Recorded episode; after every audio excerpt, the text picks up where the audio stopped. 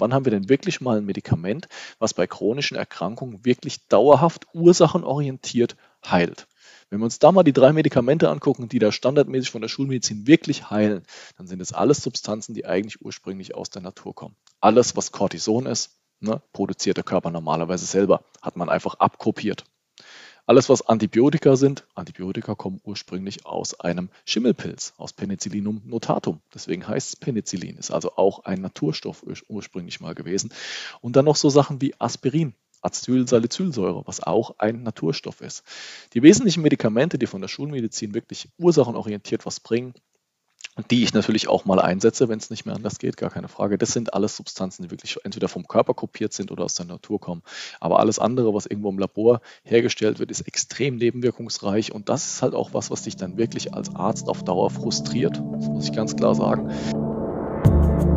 Meine Freunde, willkommen zurück bei The Chainless Life, deinem Nummer 1 Podcast für ein freies, selbstbestimmtes Leben. Hier spricht dein Host Misha und gemeinsam tauchen wir heute wieder in eine Chainless Experts Episode ein. Und zwar hatte ich das Vergnügen, mit Dr. Thomas Peter zu sprechen. Neben seiner klassischen schulmedizinischen Ausbildung hat Dr. Thomas Peter auch ein Studium zur traditionellen chinesischen Medizin in Peking abgeschlossen.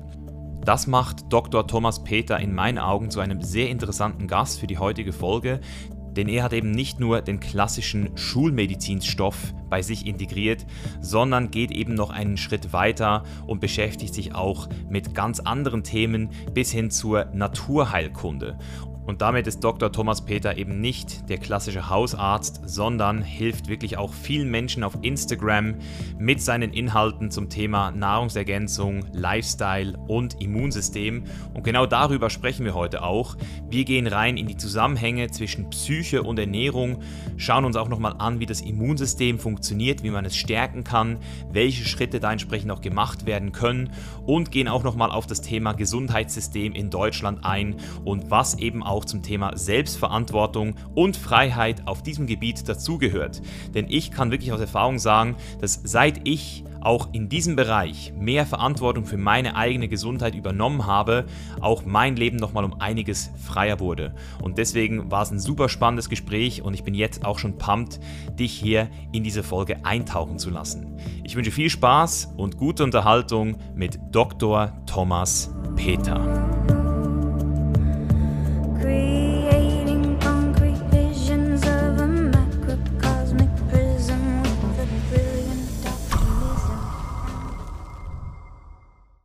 Alright, Thomas, dann sage ich äh, herzlich willkommen hier in der Show und vielen Dank, dass du dir die Zeit nimmst hier für uns. Ja, vielen Dank erstmal für die Einladung, Micha. Ich bin natürlich sehr, sehr gerne hier und es sind natürlich auch total interessante Themen, die wir besprechen werden. Ja, auf jeden Fall. Ich habe äh, im Vorfeld ja auch ein bisschen deine ganze, deinen Auftritt abgecheckt und wir sind auf jeden Fall zum Entschluss gekommen, Christian und ich, dass wir mit dir wahrscheinlich fünf Folgen abdrehen könnten, alleine von dem ganzen Themenbereich. Ähm, deswegen, vielleicht fangen wir doch direkt mal bei dir persönlich an. Ähm, für die Leute, die noch nie von dir gehört haben, die dich noch nicht auf Instagram verfolgen. Thomas, äh, wer bist du? Ja, also mein Name ist Dr. Thomas Peter. Ich bin Facharzt für Allgemeinmedizin. Ich habe also das normale Medizinstudium hinter mich gebracht, die klassischen sechs Jahre und habe dann auch fünf Jahre Weiterbildung gemacht. Wir müssen ja in der Schulmedizin, um dann auch einen Facharzt zu haben, müssen wir ja nochmal in die Klinik gehen und danach auch dann in der Praxis arbeiten. Das habe ich alles ganz normal hinter mich gebracht. Habe allerdings ein bisschen andere Abstammung oder ein bisschen anderen Hintergrund, denn meine Mutter war Heilpraktikerin 25 Jahre lang und deswegen habe ich von Anfang an ein bisschen ja, ein bisschen alternativ mitgedacht und habe auch relativ früh schon angefangen, Leute zu behandeln. Damals als Student schon habe ich ein bisschen angefangen zu akupunktieren nebenher, hatte da schon früh einen Raum bekommen von meiner Mutter. Das war echt hilfreich und habe dann mich in die TCM, in die traditionelle chinesische Medizin, einfach eingelesen und habe dann angefangen, entsprechende TCM-Diagnosen zu stellen und so entsprechend zu behandeln. Und so bin ich von der chinesischen Medizin dann immer ein Stückchen weitergekommen, bin dann ähm, 2006 auch drei Monate nach China gegangen, nach Peking ins Akupunkturausbildungszentrum. Das war noch so ganz ursprünglich direkt mittendrin in Peking im zweiten Ring. Ich weiß nicht, ob du da die Anatomie kennst, aber das ist schon sehr, sehr groß geworden inzwischen. Wenn man dann im Stadtkern drin ist, das ist schon was Besonderes. Da waren wir dann mit einer deutschen Gruppe und habe dann noch ganz viel mitnehmen können, auch die TCM nochmal gefestigt. Und danach habe ich dann angefangen, andere Therapiemethoden oder auch Denkmethoden mit reinzunehmen. Und das hat sich dann eben nach und nach immer weiter erweitert. Habe dann einen ganz, ganz wichtigen Schritt gemacht, indem ich jemanden kennengelernt habe, der sich im Bereich bioidentische Hormone und Schilddrüse gut auskennt. Und ich glaube, da bin ich noch mal ein ganzes Stückchen weitergekommen, weil es einfach Themen sind, die du so in der schulmedizinischen Ausbildung leider nicht vermittelt bekommst. Das ist das große Problem dabei. Und da muss man sich selbst reinarbeiten. Ich habe dann viel gearbeitet im Hashimoto-Forum und habe einfach die Praxis besser kennengelernt und habe einfach für mich herausgefunden, wo die Leute sich wirklich wohlfühlen, in welchen Bereichen von Labor. Und das ist das, was ich heute eigentlich im Wesentlichen mache, dass ich mir umfangreiche Laboruntersuchungen ansehe und dann versuche ganzheitlich das Ganze zu interpretieren. Und das machen wir bei uns in Bensheim in der Praxis. Ein großes Therapiezentrum bei uns mit 300 Quadratmeter und eine Privatpraxis. Also es hat sich auch von Anfang an so ergeben, dass ich mir einfach Zeit nehmen wollte für die Leute. Das ist ja auch nochmal ein Thema, worüber wir heute ja auch sprechen möchten, über das System an sich, wie viel Zeit es denn wirklich bietet. Und ich versuche mir da etwas mehr Zeit zu nehmen. Auch bei mir kann es durchaus mal hektisch sein, logisch. Aber ich glaube trotzdem, dass wir individueller betreuen auf jeden Fall. Und das finde ich einfach ganz, ganz wichtig, diese Sache. Habe dann noch äh, nebenher ein Gewerbe gegründet, Next Vital, wo wir auch ausbilden, wo wir also auch umfangreiche Schulungen zu den Themen Ernährung, Nahrungsergänzung und Lifestyle anbieten. Und so hat sich es nach und nach erweitert und deswegen sind wir hier zusammengekommen. Alright, was mich jetzt vor allem interessieren würde, wenn ich das so höre, ist, warum du in erster Linie überhaupt diesen konventionellen Weg zuerst mal gewählt hast, der Schulmedizin, weil du ja schon von deiner Mutter so diese Heilpraktiken mitgekriegt hast. Also war das denn für sie damals eine überraschende Entscheidung, dass du jetzt diesen konventionellen Weg gehst oder fand sie das sogar gut? Und, und wie hat sich denn entwickelt, dass du dann durch diese sechs Jahre trotzdem wieder gemerkt hast, es zieht dich wieder mehr in diesen, ich sag's jetzt mal, alternativen Weg? Also da war schon ein kleiner Cut drin, das auf jeden Fall. Also wenn du dann anfängst, normal Medizin zu studieren und auch als Assistenzarzt dann irgendwann zu arbeiten, bist du erstmal raus aus der Alternativmedizin. Das ist einfach so. Das kannst du nicht vermeiden. Ich habe es trotzdem immer geschafft, ein bisschen nebenher zu arbeiten. Also ich habe auch immer neben der Klinik oder in der Praxis, wo ich war, dann versucht, Patienten alternativ mit TCM und Akupunktur auch zu behandeln. Ich habe versucht, mir das zu erhalten, aber du bist trotzdem auf jeden Fall erstmal ein bisschen raus. Das ist mal klar. Also für mich war klar, dass ich auch ähm, einfach Möglichkeiten mir schaffen möchte. Und diese Möglichkeiten, wie zum Beispiel Rezepte zu erstellen, herstellen. Und das ist für mich das absolut Entscheidende. Die habe ich eben nur als Arzt. Das ist einfach so geregelt in Deutschland und du brauchst sehr, sehr viele rezeptpflichtige Sachen. Was möchtest du machen bei jemandem, der einen ausgeprägten Eisenmangel hat? Wie willst du das Eisen nach oben bekommen, wenn nicht mit Eiseninfusionen? Beispiel. Und die sind halt rezeptpflichtig. Das ist das große Thema dabei. Deswegen war es für mich einfach wichtig, mir viele Möglichkeiten zu schaffen. Und das funktioniert eben nur als Arzt. Ja, wenn wir auch über Schilddrüsenhormone oder bioidentische Nebennierenhormone, Progesteron und so weiter sprechen, geht das eben nur als Arzt, das zu rezeptieren. Und nur als Arzt hast du eben diese Möglichkeiten. Die hast du als Heilpraktiker nicht. Du kannst ganz viel machen als Heilpraktiker, gar keine Frage. Du kannst auch sehr, sehr viel erreichen. Trotzdem bist du limitiert. Und ich wollte mir einfach diese, diese Möglichkeit und auch die Zusammenarbeit mit der Schulmedizin auch nicht nehmen. Ne? Auch bei mir in der Praxis kommt es natürlich vor, dass ich mal den einen oder anderen Notfall habe. So ist es nicht. Oder wir müssen auch mal einen Notfall-EKG schreiben oder auch einen Ultraschall müssen wir auch können. Also das ist schon wichtig einfach. Und das äh, wollte ich mir nicht nehmen lassen. Deswegen habe ich dieses, ja, doch ein bisschen langwierige Studium auf mich genommen. Also ich sage mal 99 Prozent von dem, was du da lernst, das brauche ich heute nicht mehr. Wirklich? 99 Prozent? Würde ich schon Boah. sagen. Und was ist dieses eine Prozent? Das ist Biochemie und Physiologie, das würde ich schon sagen. Also das sind so die Stoffwechselprozesse, die man schon können muss. Das ist eigentlich auch gut gemacht während Medizinstudium. Die ersten vier Semester sind sehr, sehr wichtig. Also da machen wir Anatomie, Physiologie, Biochemie und so weiter. Und dann haben wir ja die Prüfung, äh, die Vorprüfung. Und danach wird leider dieses Wissen nicht mehr wirklich angewendet. Das ist das große Problem. Es wird nur noch auf Medikamente ausgelegt. Das ist das große Thema aus meiner Sicht. Du weißt also ganz genau, wie ein Medikament wirkt, aber du weißt nicht, wie kann ich den ein oder anderen Stoffwechselweg denn auch über natürliche Methoden beeinflussen. Und wenn wir da mal weiter reinlesen, gerade im Bereich der Neurotransmitter, der Hormone, der Überträgerstoffe, dann wissen wir ganz genau, mit welcher Methode können wir ein Serotonin beeinflussen, mit welcher Methode können wir auf Dopamin einwirken und so weiter. Welche Sportart eventuell ist wichtig für Dopamin? Beispiel Krafttraining pusht vor allem Dopamin und Serotonin. Deswegen fühlen die Leute sich gut getrieben und auch glücklich, wenn sie Krafttraining machen wobei ein Ausdauertraining eher tendenziell auch in die GABA-Achse hineingeht, also tendenziell eher ruhiger macht. Das sind ja Methoden, die können wir wunderbar anwenden. Da frage ich mich so ein bisschen, warum wird das nicht fortgeführt? dieser Prozess, der in den ersten vier Semestern da stattfindet. Das wäre schon wichtig aus meiner Sicht. Und im Endeffekt mal lernst du danach nur noch Medikamente. 50 Prozent aller Examensfragen für Medizin ist Pharmakologie. Umweltmedizin, zwei von 300 Fragen. Zahnmedizin, zwei von 300 Fragen. Dafür lernt natürlich keiner. Das ist verständlich. Ja, und es ist auch so ein bisschen, aus meiner Sicht ist es auch ein bisschen gewollt, diese Richtung vorzugeben, weil du natürlich dann auch auf Medikamente getrimmt bist. Ja.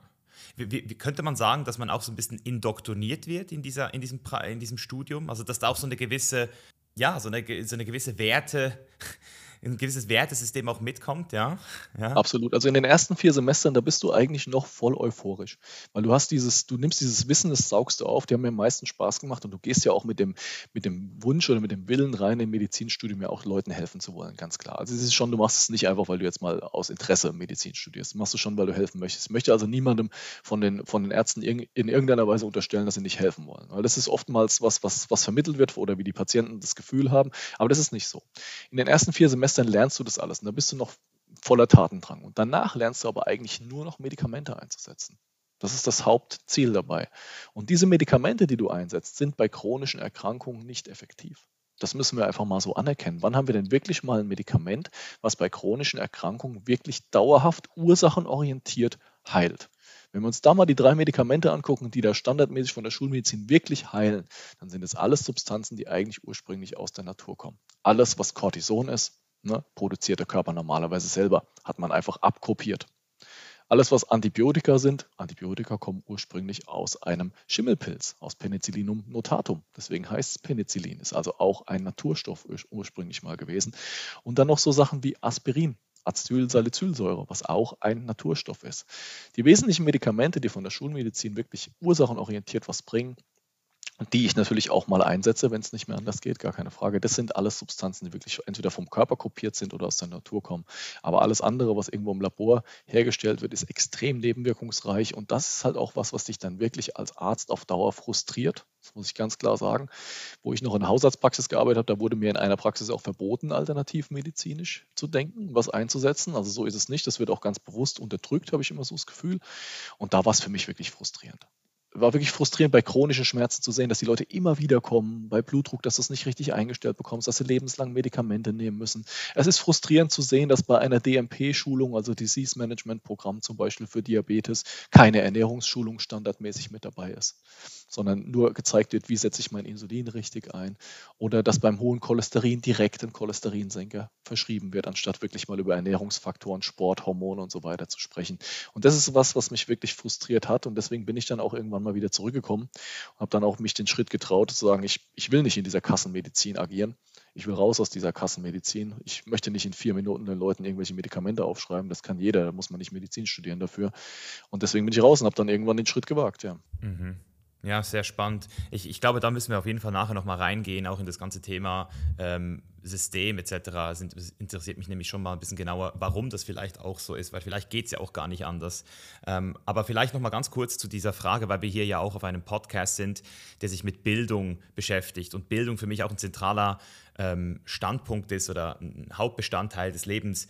Wenn du jetzt von dieser, diesen Sachen sprichst, die du im äh, Medizinstudium wirklich auch hattest und davon profitiert hast, wie Biochemie, Anatomie, Physiologie, würdest du sagen, dass diese Sachen dann eben auch dort wirklich gut, also dass du ja. das auch sonst nirgends kriegst in dieser, ja. in dieser Tiefe? Also würdest du sagen, dass das dann wirklich auch der Grund ist, unbedingt äh, ein Medizinstudium zu machen? Auf jeden Fall. Also da muss man schon sagen, Anatomie, Physiologie, Biochemie, das ist schon echt richtig gut, was du da lernst. Du kannst das natürlich theoretisch auch einfach so aus dem Buch lernen, aber du hast natürlich was anderes, wenn du ein Studium wirklich machst. Du bist in der Materie drin, du bist an der Uni, du hast einen gewissen Gruppenzwang auch, du hast Termine, die du auch entsprechend einhalten musst. Also ich muss schon sagen, da habe ich extrem viel mitgenommen. Mir hat es jetzt persönlich aber auch super viel Spaß gemacht. Es gibt natürlich auch viele, denen macht es nicht unbedingt so viel Freude, das zu lernen, gerade was Biochemie angeht. Aber wenn man wirklich Bock drauf hat und diese Prozesse wirklich verstehen möchte, dann finde ich schon, dass ein Medizinstudium dafür am besten geeignet ist. Wir haben ja nicht nur das, wir lernen ja auch Sachen wie Mikroskopie, also Histologie. Wir haben auch die ganzen Begrifflichkeiten, die wir lernen. Ich hatte großes Latinum zum Beispiel, das hat mir extrem weitergeholfen beim Medizinstudium. Ich glaube schon, dass es ein Studium ist, was einem sehr, sehr viel Freude bereiten kann. Also das, das glaube ich schon. Es ist nur so, wenn du dann später anfängst zu arbeiten, es ist wie so ein Cut. Ja, du kommst mit blauäugig, du kommst blauäugig in die Klinik hinein. Also ich war damals bei meiner ersten Stelle, bin ich hingegangen, das war in der Chirurgie, bin ich hingegangen. Ich war voll euphorisch am ersten Tag und wurde dann erstmal von der Krankenschwester angeraunzt, dass ich mich da jetzt erstmal hinzusetzen habe und erstmal anderthalb Stunden warten muss, bis die Assistenzärztin kommt. Also wir haben so einen krassen Cut zwischen der Theorie und dieser Praxis in Deutschland. Ja, also wenn du ins Krankenhaus gehst, hast du nicht das Gefühl, dass da irgendeiner ist, der, der wirklich biochemisch, physiologisch dich behandeln möchte und dir helfen will, sondern der gibt dir einfach Standardtherapien und die machen Standard-Nebenwirkungen. Und dieser Cut, der ist einfach so krass, der hat mich erstmal wirklich so ein bisschen runtergezogen. Und deswegen habe ich dann auch gedacht, das kann es nicht sein und bin dann letztendlich rausgegangen aus dieser Medizin. Aber wenn du wirklich was lernen möchtest, um wirklich Wissen zu haben über den Mensch, wie er funktioniert, dann ist, glaube ich, ein Medizinstudium so gut wie nichts anderes, ja. Mhm. Ja, das ist, deckt sich auch genau mit dem, was ich äh, so höre von Leuten, die ein Medizinstudium abgeschlossen haben. Ich habe sogar einen sehr guten Kollegen, der, genau wie du gesagt hast, sehr enttäuscht war, fast schon von dieser, auch, auch die Bezahlung, äh, wenn du halt einfach so nach fünf Jahren kommst, da bist du ja irgendwie so ein Assistenzarzt und ähm, wirst da wirklich auch behandelt wie ja. Wir haben im letzten Jahr vom Studium, das äh, PJ gibt es ja zum Glück in vielen äh, Bereichen nicht mehr, das praktische Jahr, haben wir 1,53 Euro pro Tag zum Essen dazu bekommen. Das war der einzige Lohn. Und das musst du ein Jahr machen. Du hast einen Tag frei in der Woche, also musst nur vier Tage arbeiten, aber vier Tage, a zehn Stunden umsonst arbeiten, also fast umsonst arbeiten, ist schon heftig. Also du wirst praktisch erstmal so komplett runtergeworfen, damit du, ich habe das Gefühl, damit du erstmal wirklich auf diesem Boden ankommst und wenn du dann irgendwie 1700 Euro netto als Assistenzarzt verdienst, dann ist es für dich ja schon äh, ein Segen, so krass wie das ist. Und dann nimmst du das natürlich mit. Ja, und wo ich eben auch immer so für mich persönlich ähm, so hinterfrage, wie das zusammenpasst, ist, wenn ich dann höre, wie die Arbeitsbedingungen von Ärzten sind. Also, dass die zum Teil dann übernächtigt sind, nicht richtig schlafen können und dann sozusagen die eigene Gesundheit aufs Spiel setzen müssen, um für das Wohl der anderen da zu sein. Also da, da hat es bei mir irgendwie so gar keinen Sinn mehr gemacht. Schau dir doch mal die Studien an zum Thema Schlafmangel. Ja, die sind sehr eindeutig. Ich bin mir sicher, habt ihr auch schon einen Podcast darüber gehabt, auf jeden Fall. Das also Thema Schlaf ist wirklich absolut entscheidend. Ja, wenn du drei Nächte am Stück hast, in denen du weniger als sechs Stunden schläfst, hast du eine Reaktionsfähigkeit wie jemand, der, der ein Promille hat. Das nur mal als Beispiel. Also das sind so die aktuellen Statistiken. Wenn du eine Nacht hast, komplett ohne Schlaf und du fährst dann mit dem Auto nach Hause, hast du eigentlich gar keine Reaktionsfähigkeit mehr. Und bei mir kam es vor, dass ich mal einen Monat hatte, in dem ich elf 24-Stunden-Dienste gemacht habe also elf, das ist wirklich heftig. Da, da, gehst du nach Hause, dann trittst du wieder an, dann darfst du eigentlich wieder 24 Stunden Dienst machen. Und das habe ich anderthalb Jahre am Stück so gemacht. Da gab es einen Arzt fürs ganze Krankenhaus, ne, im Alice Hospital in Darmstadt. Und das war, es ist ein relativ kleines Krankenhaus, aber die haben trotzdem 250 Betten, also so wenig ist es dann trotzdem auch nicht. Da war die Kinderklinik mit dabei, da war die Notfallchirurgie mit dabei, die kardiologische Aufnahme, die Intensivstation, Kreissaal mussten wir mit betreuen als Arzt. Also ich habe auch über 100 Geburten mitgemacht in der Zeit das ist heftig als ein Arzt. Ne? Und das sind natürlich Arbeitsbedingungen, wenn du dann irgendwie siehst, dass du letztendlich für so einen 24-Stunden-Dienst 50 Euro netto mehr bekommst. Das ist kein Witz, du kriegst 100 Euro pro also 50 Euro netto äh, für einen Dienst. Boah, das ist schon heftig, das muss man wirklich sagen. Da bin ich echt froh, dass das viele Kliniken inzwischen abgeschafft haben und da bist du, da stehst du völlig neben dir. Da kannst du gar nicht mehr klar denken. Passiert irgendwie trotzdem nichts, das ist faszinierend. Ja? Es passiert trotzdem nie was, so gut wie. Aber du wärst natürlich in der Haftung als Arzt. Ja, ne? und da übernimmt dein Arbeitgeber nur eine gewisse Teilhaftung, aber für den individuellen Fehler, wenn du falsch entscheidest, bist du trotzdem voll haftbar. Das ist heftig. Wenn wir gerade das Thema haftbar ansprechen, äh, du hast ja auch einen sehr großen Online-Auftritt. Auf Instagram vor allem habe ich äh, gesehen, dass du sehr viele Follower hast und einfach auch sehr viel machst in dem Bereich. Ähm, wie sieht denn das dort aus? Ähm, also vielleicht auch direkt mal, wie bist du überhaupt dazu gekommen, zu sagen, hey, ich trete als Arzt auch in der Öffentlichkeit auf? Äh, und wie hat dir das gedient und wie hat das vielleicht auch zu gewissen Challenges geführt? in der Vergangenheit? Ja, also äh, insgesamt kann ich sagen, dass der Instagram-Kanal mir extrem viel Spaß macht. Also das will ich mal sagen, durchgehend. Ich habe ganz, ganz wenig Hater auf dem Kanal. Ich habe wenig Leute, die dumme Kommentare abgeben. Ich habe eine sehr schöne Followerschaft. Das sieht man ja auch in den entsprechenden Quoten bei mir. Ich habe eine tolle Interaktionsrate, würde ich schon mal so sehen. Und die sind einfach dankbar. Das kann ich auf jeden Fall mal so sagen. Ich habe letztes Jahr im April angefangen.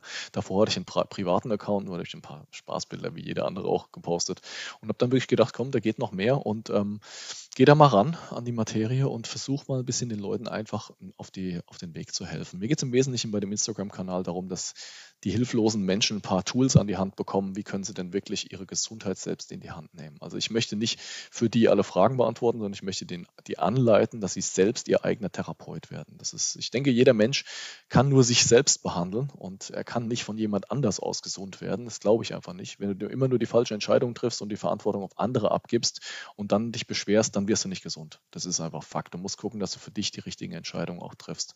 Und wir lernen im Wesentlichen auf unserem Instagram-Kanal, wie interpretiere ich Laborwerte richtig? Was sind wirklich Zielbereiche, Wohlfühlbereiche und was ist eben nicht der Normbereich, der sich ständig verändert und der jetzt auch wieder bei den Schilddrüsenwerten und beim Ferritin ganz krass jetzt nochmal nach unten gestuft wurde. Wir haben inzwischen einen Normbereich beim Ferritin, also beim Eisenspeicher, der ab 6 anfängt. Ja, da waren, wenn du mal in Amerika guckst, fängt es ab 50 an, wohlgemerkt. Und dazu sagen, mit einem Ferritin von 10 habe ich keinen Eisenmangel, weil ich jetzt irgendwie noch im Normbereich drin bin, dann ist das schon heftig. Oder bei den Schilddrüsenwerten, da hatten wir früher ähm, einen Normbereich, der fing ab 2,2 an beim T3 und ging bis 5 und jetzt fängt er schon ab 1,6 an und geht nur noch bis 4. Also die Leute haben immer mehr Defizite in Hormonen, in den Mikronährstoffen, im Gesamteiweiß und in allem. Gesamteiweiß für, für dich natürlich auch aus dem Sportbereich sehr, sehr wichtig. Und diese Defizite, die gehen ja in den Mittelwert mit ein. Und der Mittelwert plus zwei Standardabweichungen, das ist der Normbereich. Das ist das große Problem, was wir haben. Die Leuten wird dann eben gesagt, sie seien nicht krank, beziehungsweise sie seien perfekt gesund. Und das ist natürlich einfach komplett falsch. Und das lernen wir bei uns auf dem Kanal und deswegen bringen wir regelmäßig eben auch Laborauswertungen mit rein. Hast du vielleicht auch mal gesehen, wenn ich sowas mache. Also ich zeige ja immer mal wieder, natürlich Datenschutz einhalten und so weiter, zeige ich immer mal wieder Befunde und gehe das dann der Reihe nach durch, wie das auch ausgewertet wird. Und das ist was, was wir genau so schulen auf dem Kanal. Da sind wirklich inzwischen schon ein paar Profis entstanden, das kann ich mal so sagen, die einfach aus dem Nichts kommen, die dann auch Ausbildungen gemacht haben bei Nextvital und so weiter und wirklich richtig gut sind in Sachen Laborinterpretation inzwischen. Da ist schon echt gut was gewachsen. Spannend. Also nur, dass ich das richtig verstanden habe weil die große Frage war bei mir so, warum wird das nach unten angepasst? Und so wie du es jetzt gesagt hast, wird das nach unten angepasst, weil sich der Durchschnitt der Bevölkerung nach unten verschiebt und dadurch die ähm, Institutionen das so neu ausrechnen? Die WHO inzwischen. Also die WHO, die WHO gibt ja im Endeffekt vor, was ist ein Normbereich. Ne? Die WHO definiert einen gesunden Menschen. Das ist, muss man einmal verstehen für den Normbereich. Die WHO definiert uh. Gesundheit. Ja, das ist fies, ich weiß. Foucault, kennst du Foucault? Wer hat die Power? Der, der den Referenzrahmen definiert, der hat auch die Power. so ungefähr ist es da auch. Man muss mal überlegen, wie die WHO auch Gesundheit definiert. Ne? Da gibt es ja auf Wikipedia entsprechende Definitionen von Gesundheit. Die WHO definiert Gesundheit nicht nur als die Abwesenheit von Symptomen, als, sondern als die völlige körperliche und seelische, äh, völliges körperliches und seelisches Wohlbefinden. Das muss man sich mal vorstellen. Jetzt nehmen die einfach Menschen, die offensichtlich keine chronische Erkrankung haben, kein Blutdruck, kein Diabetes und so weiter. Und von diesen Menschen nehmen sie dann den Durchschnittsbereich im Labor. Aber wer sagt uns denn, dass diese Menschen wirklich gesund sind nach der Definition der WHO? Das sind ja alles keine völlig beschwerdefreie Menschen. Wenn die dreimal im Monat Kopfschmerzen haben, Migräne oder einen dauerblockierten Rücken oder eine schlechte Muskelmasse, dann gehen die ja trotzdem in den Durchschnitt der gesunden, angeblich gesunden Menschen mit ein. Und diese definieren den Normbereich. Und da die Menschen immer mehr Defizite haben, aber trotzdem vielleicht keine chronische schulmedizinisch fassbare chronische Krankheit, können wir davon ausgehen, dass der Normbereich sich deswegen verändert, weil die Leute mehr Defizite haben. Wir wollen ja nicht wissen, wir wollen ja nicht im Durchschnitt der, der nicht Gesunden liegen, sondern wir wollen ja im Durchschnitt der optimal Gesunden liegen. Deswegen habe ich für mich Zielbereiche definiert, die ich inzwischen an ungefähr 4000 Laboruntersuchungen festmache. Das habe ich auch dokumentiert alles bei mir in der Praxis und diese Zielwohlfühlbereiche kann man sie auch nennen.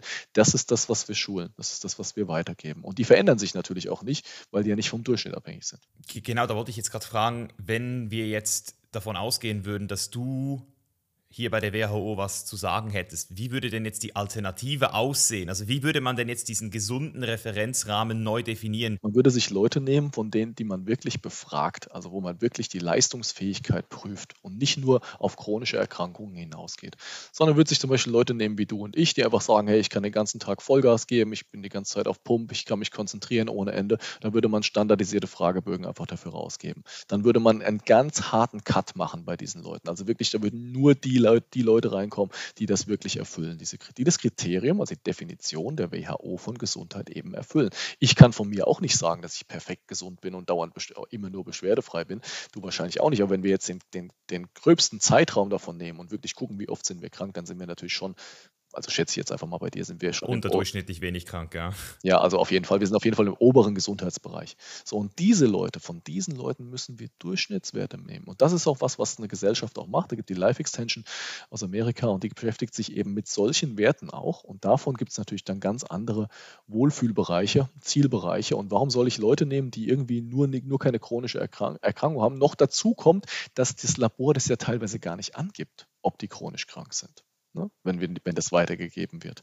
Und das ist ja das Fiese dabei. Guck dir Vitamin D-Spiegel an. Vitamin D-Spiegel ist das beste Beispiel. Da wurde jetzt vor vier Wochen der Normbereich verändert. Der fängt jetzt ab 50 Nanomol an. Vorher war es 100 bis 150. Jetzt geht er von 50 bis 300. Da frage ich mich so ein bisschen, wie das geht. Das heißt, der Durchschnitt ist niedriger geworden. Die Standardabweichungen werden mehr genommen. Das macht überhaupt keinen Sinn. Jetzt ist jeder im Normbereich, deswegen soll angeblich keiner mehr Vitamin D einnehmen. Wenn, wenn keiner mehr Vitamin D einnimmt, dann werden wir viel mehr Probleme haben im Bereich von Knochen, Infekte, Nervensystem und so weiter. Und das macht einfach keinen Sinn, das so anzugehen. Und nur weil die Leute immer mehr Blutverlust haben, die Frauen immer weniger Eisen haben, macht es auch keinen Sinn, den Eisenspeicher nach unten zu gehen, weil wir wollen ja nicht nicht im Durchschnitt der Kranken liegen, sondern wirklich im optimalen Zielbereich. Und das ist auch was, das kann ich dir einfach mal so aus der Erfahrung sagen.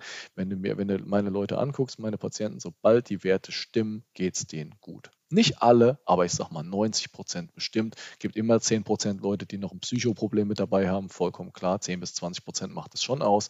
Also auch wenn du im Zielbereich bist, heißt es nicht, dass du immer perfekt drauf bist. Aber es heißt auf jeden Fall, dass du von, dein, von deiner körperlichen Leistungsfähigkeit, von deiner mentalen Leistungsfähigkeit auf jeden Fall viel, viel besser drauf bist als früher. Und da müssen wir halt die Leute mal hinbringen. Das ist einfach wichtig. Kann nicht sein, dass mit dem L-Tyroxin 50 Schilddrüsenhormon, wenn er einen T3-Wert hat, dann von 2,4 gesagt wird, du bist in der Norm, deswegen bist du optimal gesund. Du hast kein Schilddrüsenproblem. Aber es macht einen riesen Unterschied für einen Schilddrüsenpatienten, ob ich einen T3 von 2,4 oder von 3,3 habe als Beispiel. Ich habe zum Beispiel einen T3 von fast 4. Damit bin ich jetzt schon über dem neuen Normbereich. Das heißt, ich bin jetzt schon in der Überfunktion, obwohl ich den gleichen Wert habe wie vor zehn Jahren. Ja, es ist, es ist spannend, was du sagst, weil ich, ich sehe natürlich beide Seiten. Ich sehe natürlich auch so diese, diese Ansicht, dass man sagt, hey, wenn keine Notwendigkeit da ist, warum sollte ich zum Arzt gehen? Ich meine, was ich zum Beispiel so spannend finde, ist dieses Thema mit Prostatakrebs. Da hat man ja auch angefangen, jetzt schon 30-Jährige nach Prostatakrebs zu testen und dann findet man natürlich auch mehr Fälle. Aber wer weiß denn, ob diese Leute dann auch wirklich diesen Krebs gehabt hätten. So, und das heißt, dort muss man halt auch gucken, wie sucht man jetzt, weil wir haben ja nicht unendlich viele Ärzte und noch nicht unendlich viele Ressourcen, um da jeden irgendwie perfekt zu testen. Deswegen ist das, was du machst, ja schon so eine Art Next Level. Aber beim PSA ist ein sehr schönes Beispiel. Ja. Der Erfinder, der Richard Ablin, der das Buch geschrieben hat, The Great Prostate Hoax, also die große Prostata-Reinlege sozusagen, der sagt ja selber, mein Test ist gar nicht zum Suchen auf Prostatakarzinom eigentlich geeignet. Mein PSA-Wert selbst. Ja, der, der Grenzbereich von 4 wurde einfach vollkommen willkürlich festgelegt. Jetzt wird jeder gescreent. Logisch gibt es dann den einen oder anderen, der da eben auch oberhalb von dieser Norm sozusagen liegt. Und deswegen heißt es ja nicht, dass er sofort ein Prostatakarzinom entwickelt, weil ein PSA wird ja in jeder gesunden Zelle in der Prostata eben auch produziert. Deswegen heißt er prostataspezifisches Antigen und nicht Prostatakarzinom-spezifisches Antigen. Also von daher kann man so einfach nicht suchen. Gibt es einen schönen Spruch, der heißt, die meisten Männer sterben mit Prostatakarzinom und nicht am Prostatakarzinom. Genau, und wer sucht, der findet. Das ist ja das Ding, du findest ja immer was, wenn du, und das ist halt die Frage, wo ich wieder dich jetzt auch frage, wie oft sollte man zum Beispiel denn so ein Blutbild von sich machen? Einmal alle drei Jahre, jedes Jahr, alle sechs Monate. Ist ja auch eine Kostenfrage. Der Standard, der bezahlt wird von den gesetzlichen Krankenversicherungen, der ist extrem dünn. Also im, im, Alter von 18 bis 35 bekommst du nur einmalig ein kleines Blutbild, ein Blutzuckerwert nüchtern und ein Cholesterin. Einmalig.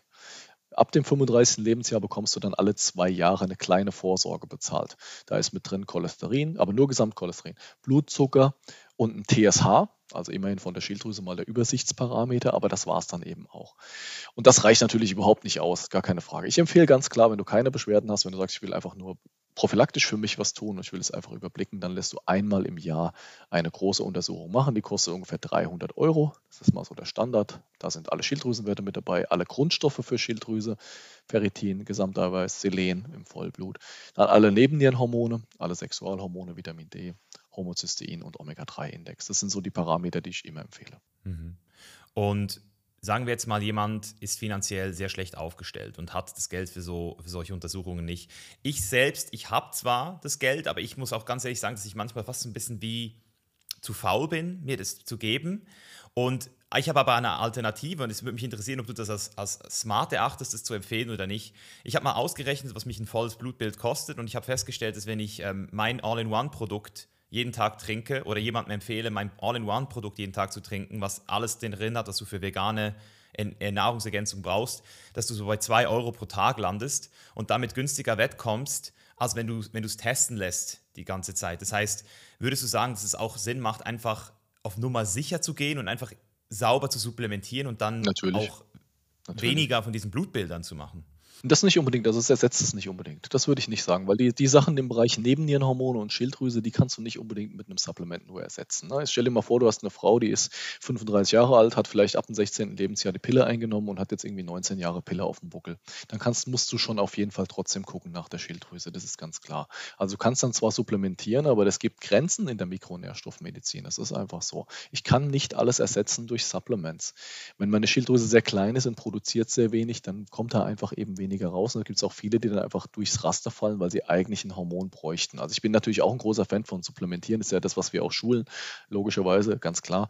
Aber ich, es ersetzt es eben trotzdem nicht. Außerdem haben wir zwei Faktoren, die uns krank machen. Das dürfen wir nicht vergessen. Wir haben einerseits unseren Lebenswandel, das können wir mit Supplements, Ernährung, Lifestyle, Meditation, was auch immer, können wir es beeinflussen. Aber wir haben noch einen ganz anderen wichtigen Faktor und das ist Alter. Die Leute sterben nicht, wenn sie jung sind, die Leute sterben, wenn sie alt sind, in der Regel. Ne? Warum, haben die, warum haben die Senatoren im alten Rom den Urin der Jünglinge getrunken? Weil da Hormone drin waren. Ja, da waren die Hormone, ja, da waren die Hormone, das Wissen wussten die ja nicht, aber das waren Verjüngungsmittel, die wussten es nicht. Aber wenn wir uns angucken, was da drin ist, sind da natürlich Hormonabbauprodukte mit drin. Vollkommen klar, die Sachen werden ja alle über den Urin ausgeschieden. Deswegen können wir es ja auch im Urin wunderbar messen. Also am besten jungen Urin trinken, wenn ich 60 bin. Eigenurintherapie ist eine Möglichkeit, genau. Gibt's. Ohne Scheiß, aber ist es nicht, das ist doch hart umstritten, oder nicht? Ja, natürlich ist es hart umstritten, völlig klar. Das ist ja auch nur ein Fachgebiet aus der Altern aus Alternativmedizin. In der Schulmedizin ist das natürlich in keinster Weise anerkannt, aber von der Logik her einfach mal. Ja, ich habe ja trotzdem Hormone da eben auch drin. Wenn ich diesen Faktor des Alterns beeinflussen möchte, dann geht das faktisch gesehen nur über bioidentische Hormone. Es wird nicht anders funktionieren, weil ich muss in einer gewissen Weise was ersetzen. Wenn ich mal 50, 55 bin, dann baue ich in der Hinsicht schneller ab. Ich baue natürlich langsamer ab, wenn ich gesund lebe, als jemand, der schlecht lebt. Das ist gar keine Frage. Aber ich werde trotzdem weiterhin abbauen. Und da muss man für sich einfach mal eine Entscheidung treffen. Möchte ich jung bleiben, dann brauche ich sowas. Oder möchte ich es in Kauf nehmen, zu sagen, ich gehe nur über den Lebenswandel, ist auch okay. Kann man auch machen. Aber ich bin der Meinung, es funktioniert deutlich besser. Und ich habe jetzt schon, ich bin jetzt im 11. oder 12. Jahr mit bioidentischen Hormonen in der Behandlung beim Patienten und ich sehe das schon, die Unterschiede, ob die das anwenden oder nicht. Also für mich machen die schon einen besseren Allgemeinzustand. Mhm, spannend.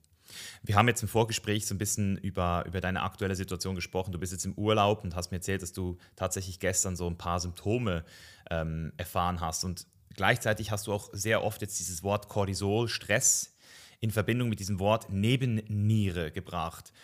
Und mich würde einfach mal interessieren, wie du das alles interpretierst, das in Bezug auf eben krank werden, wenn man im Urlaub ist und, und vor allem auch dieses Wort Nebenniere. Was ist jetzt das genau und wie hat es auch vielleicht mit deiner Situation jetzt gerade zu tun? Da geht es ja auch ein bisschen ums Altern. Ne? Auch darum geht es ja eben gerade bei dem Alterungsprozess um entsprechende Nebennierenhormone. Die Nebennieren sind zwei Organe, die liegen paarig auf den Nieren obendrauf. Also theoretisch müssten sie auf den Nieren heißen, heißen aber irgendwie neben, Nebennieren. Und in den Nebennieren werden unsere Antistresshormone gebildet. Das sind, die, das sind die Organe, die wichtig sind im Rahmen von Stress. Stressresilienz mal als Stichwort genannt. Da gibt es zwei Schichten bei der Nebenniere, die Rinde und das Mark. Und in der Rinde werden Hormone produziert wie Cortisol, DHEA, Pregnenolon, auch ein bisschen Progesteron. Und im Nebennierenmark dann die klassischen Katecholamine, die Fluchthormone, Adrenalin, Noradrenalin und auch ein bisschen Dopamin.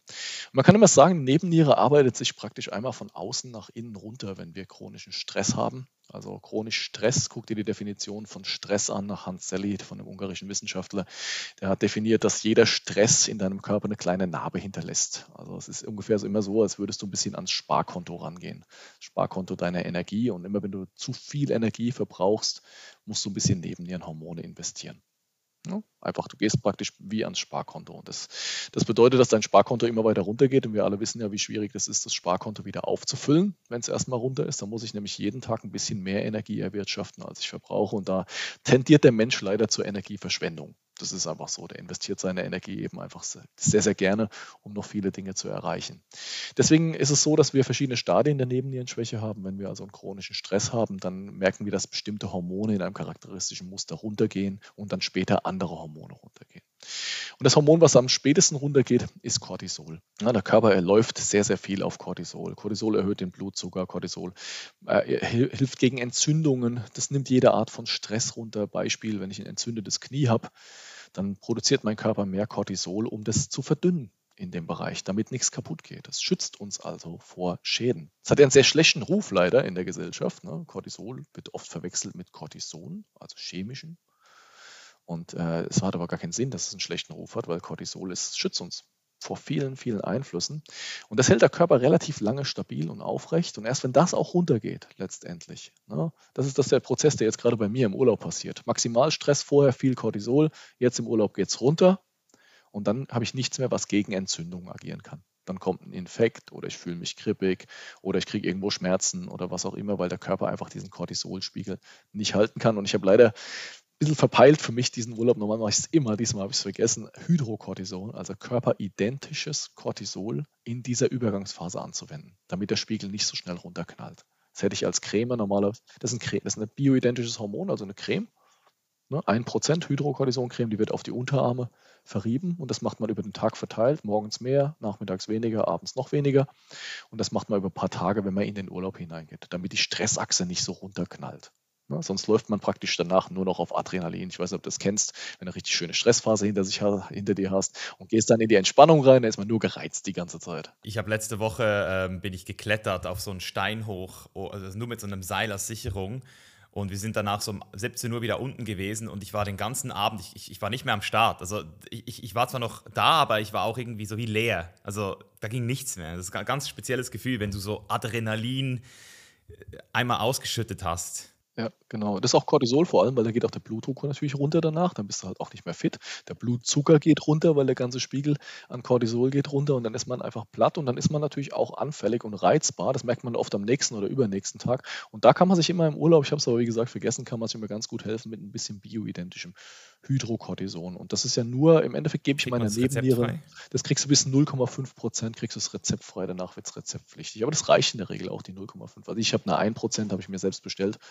Dann nehme ich dann zwei Hub morgens, einen mittags und einen, Nachmittag, einen halben nachmittags. Und das kann man aber natürlich auch mit einer 0,5% Creme aus jeder Apotheke nachahmen. Das ist eine sehr, sehr schöne Methode, um den Stress ein bisschen zu modulieren. Oder Beispiel, wenn du jetzt am Abend ganz viel arbeitest und sitzt am PC und du musst noch tausend Sachen ausarbeiten und irgendwie kannst du auch nicht aufhören, weil du dann, weil du Termindruck hast, dann läuft man ja auch irgendwann auf Adrenalin. Ne? Dann merkt man, wird man fahrig, kann man sich nicht mehr so konzentrieren am Stück, wird unruhig.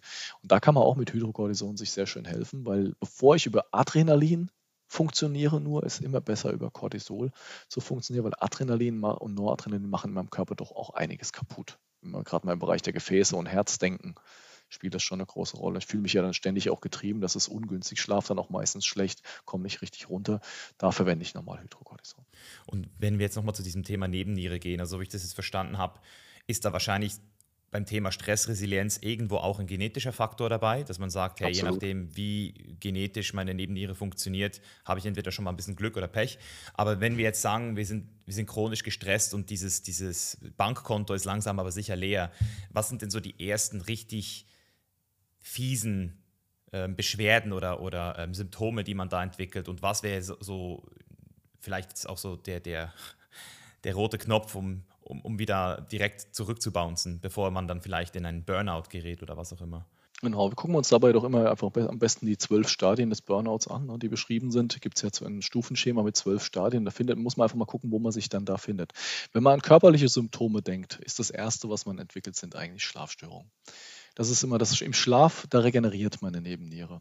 Ne, ich bin todmüde auf der einen Seite, aber ich kann trotzdem nicht richtig einschlafen. Das ist so ein Klassiker für die, für die Nebennierenschwäche, weil mein Cortisol ist niedrig, dementsprechend bin ich einfach platt, weil mein Blutzucker niedrig ist, mein Blutdruck die ganze Zeit niedrig ist. Und trotzdem habe ich aber relativ gesehen etwas zu hohe Noradrenalinspiegel, komme deswegen nicht richtig runter. Also Schlafstörung ist ganz typisches Zeichen. Dann das Gefühl von innerer Unruhe. Das ist auch in den chinesischen Medizinbüchern beschrieben. In der, in der chinesischen Diagnose heißt, neben den Schwäche heißt Nieren-Yin-Mangel. Also die Substanz ist erschöpft. Nicht unbedingt die Aktivitätsenergie, die funktioniert oft noch, aber die Substanz, die Ruheenergie ist erschöpft. Ich habe also ein Gefühl von innerer Unruhe, was dann auch ganz oft im Herz zu spüren ist, dass ich anfange, dass mein Herz ein bisschen schneller schlägt, unruhiger, vielleicht auch ein Herz stolpert oder Extraschläge mit dabei sind, das ist möglich. Dann alle Symptome, die aus der chinesischen Sicht im oberen Körperbereich sind, weil die Nebenniere fährt uns runter und wenn das nicht gegeben ist, haben wir relativ zu viel Yang. Also relativ gesehen zu viel Energie oben. Chronische Kopfschmerzen, Schwindel, Nackenverspannung, ganz typisches Zeichen. Auch Blockaden in der Wirbelsäule können vorkommen. Generell Instabilität vom Gefühl her, was den Rücken angeht, auch den unteren Rücken, wo ich einfach das Gefühl habe, ich bin nicht stabil. Die Nebenniere hält uns stabil, hält uns ruhig und alle Einflüsse, die auf uns einprasseln, die werden abgefangen. Die, die wirken sich einfach nicht so stark aus. Das sind so die wesentlichen Symptome. Je nachdem, welches Stadium eben dann auch vorliegt, kann ich auch andere Symptome entwickeln. Auch Bluthochdruck als Beispiel kann ein Symptom sein, wo es in Richtung Burnout und Nebennierenschwäche geht. Das ist also das Beispiel, wo ich dann nur noch auf Noradrenalin laufe mein Cortisol eigentlich schon niedrig ist oder Cortisol hoch und Noradrenalin hoch, dann lagere ich zum Beispiel auch Wasser ein.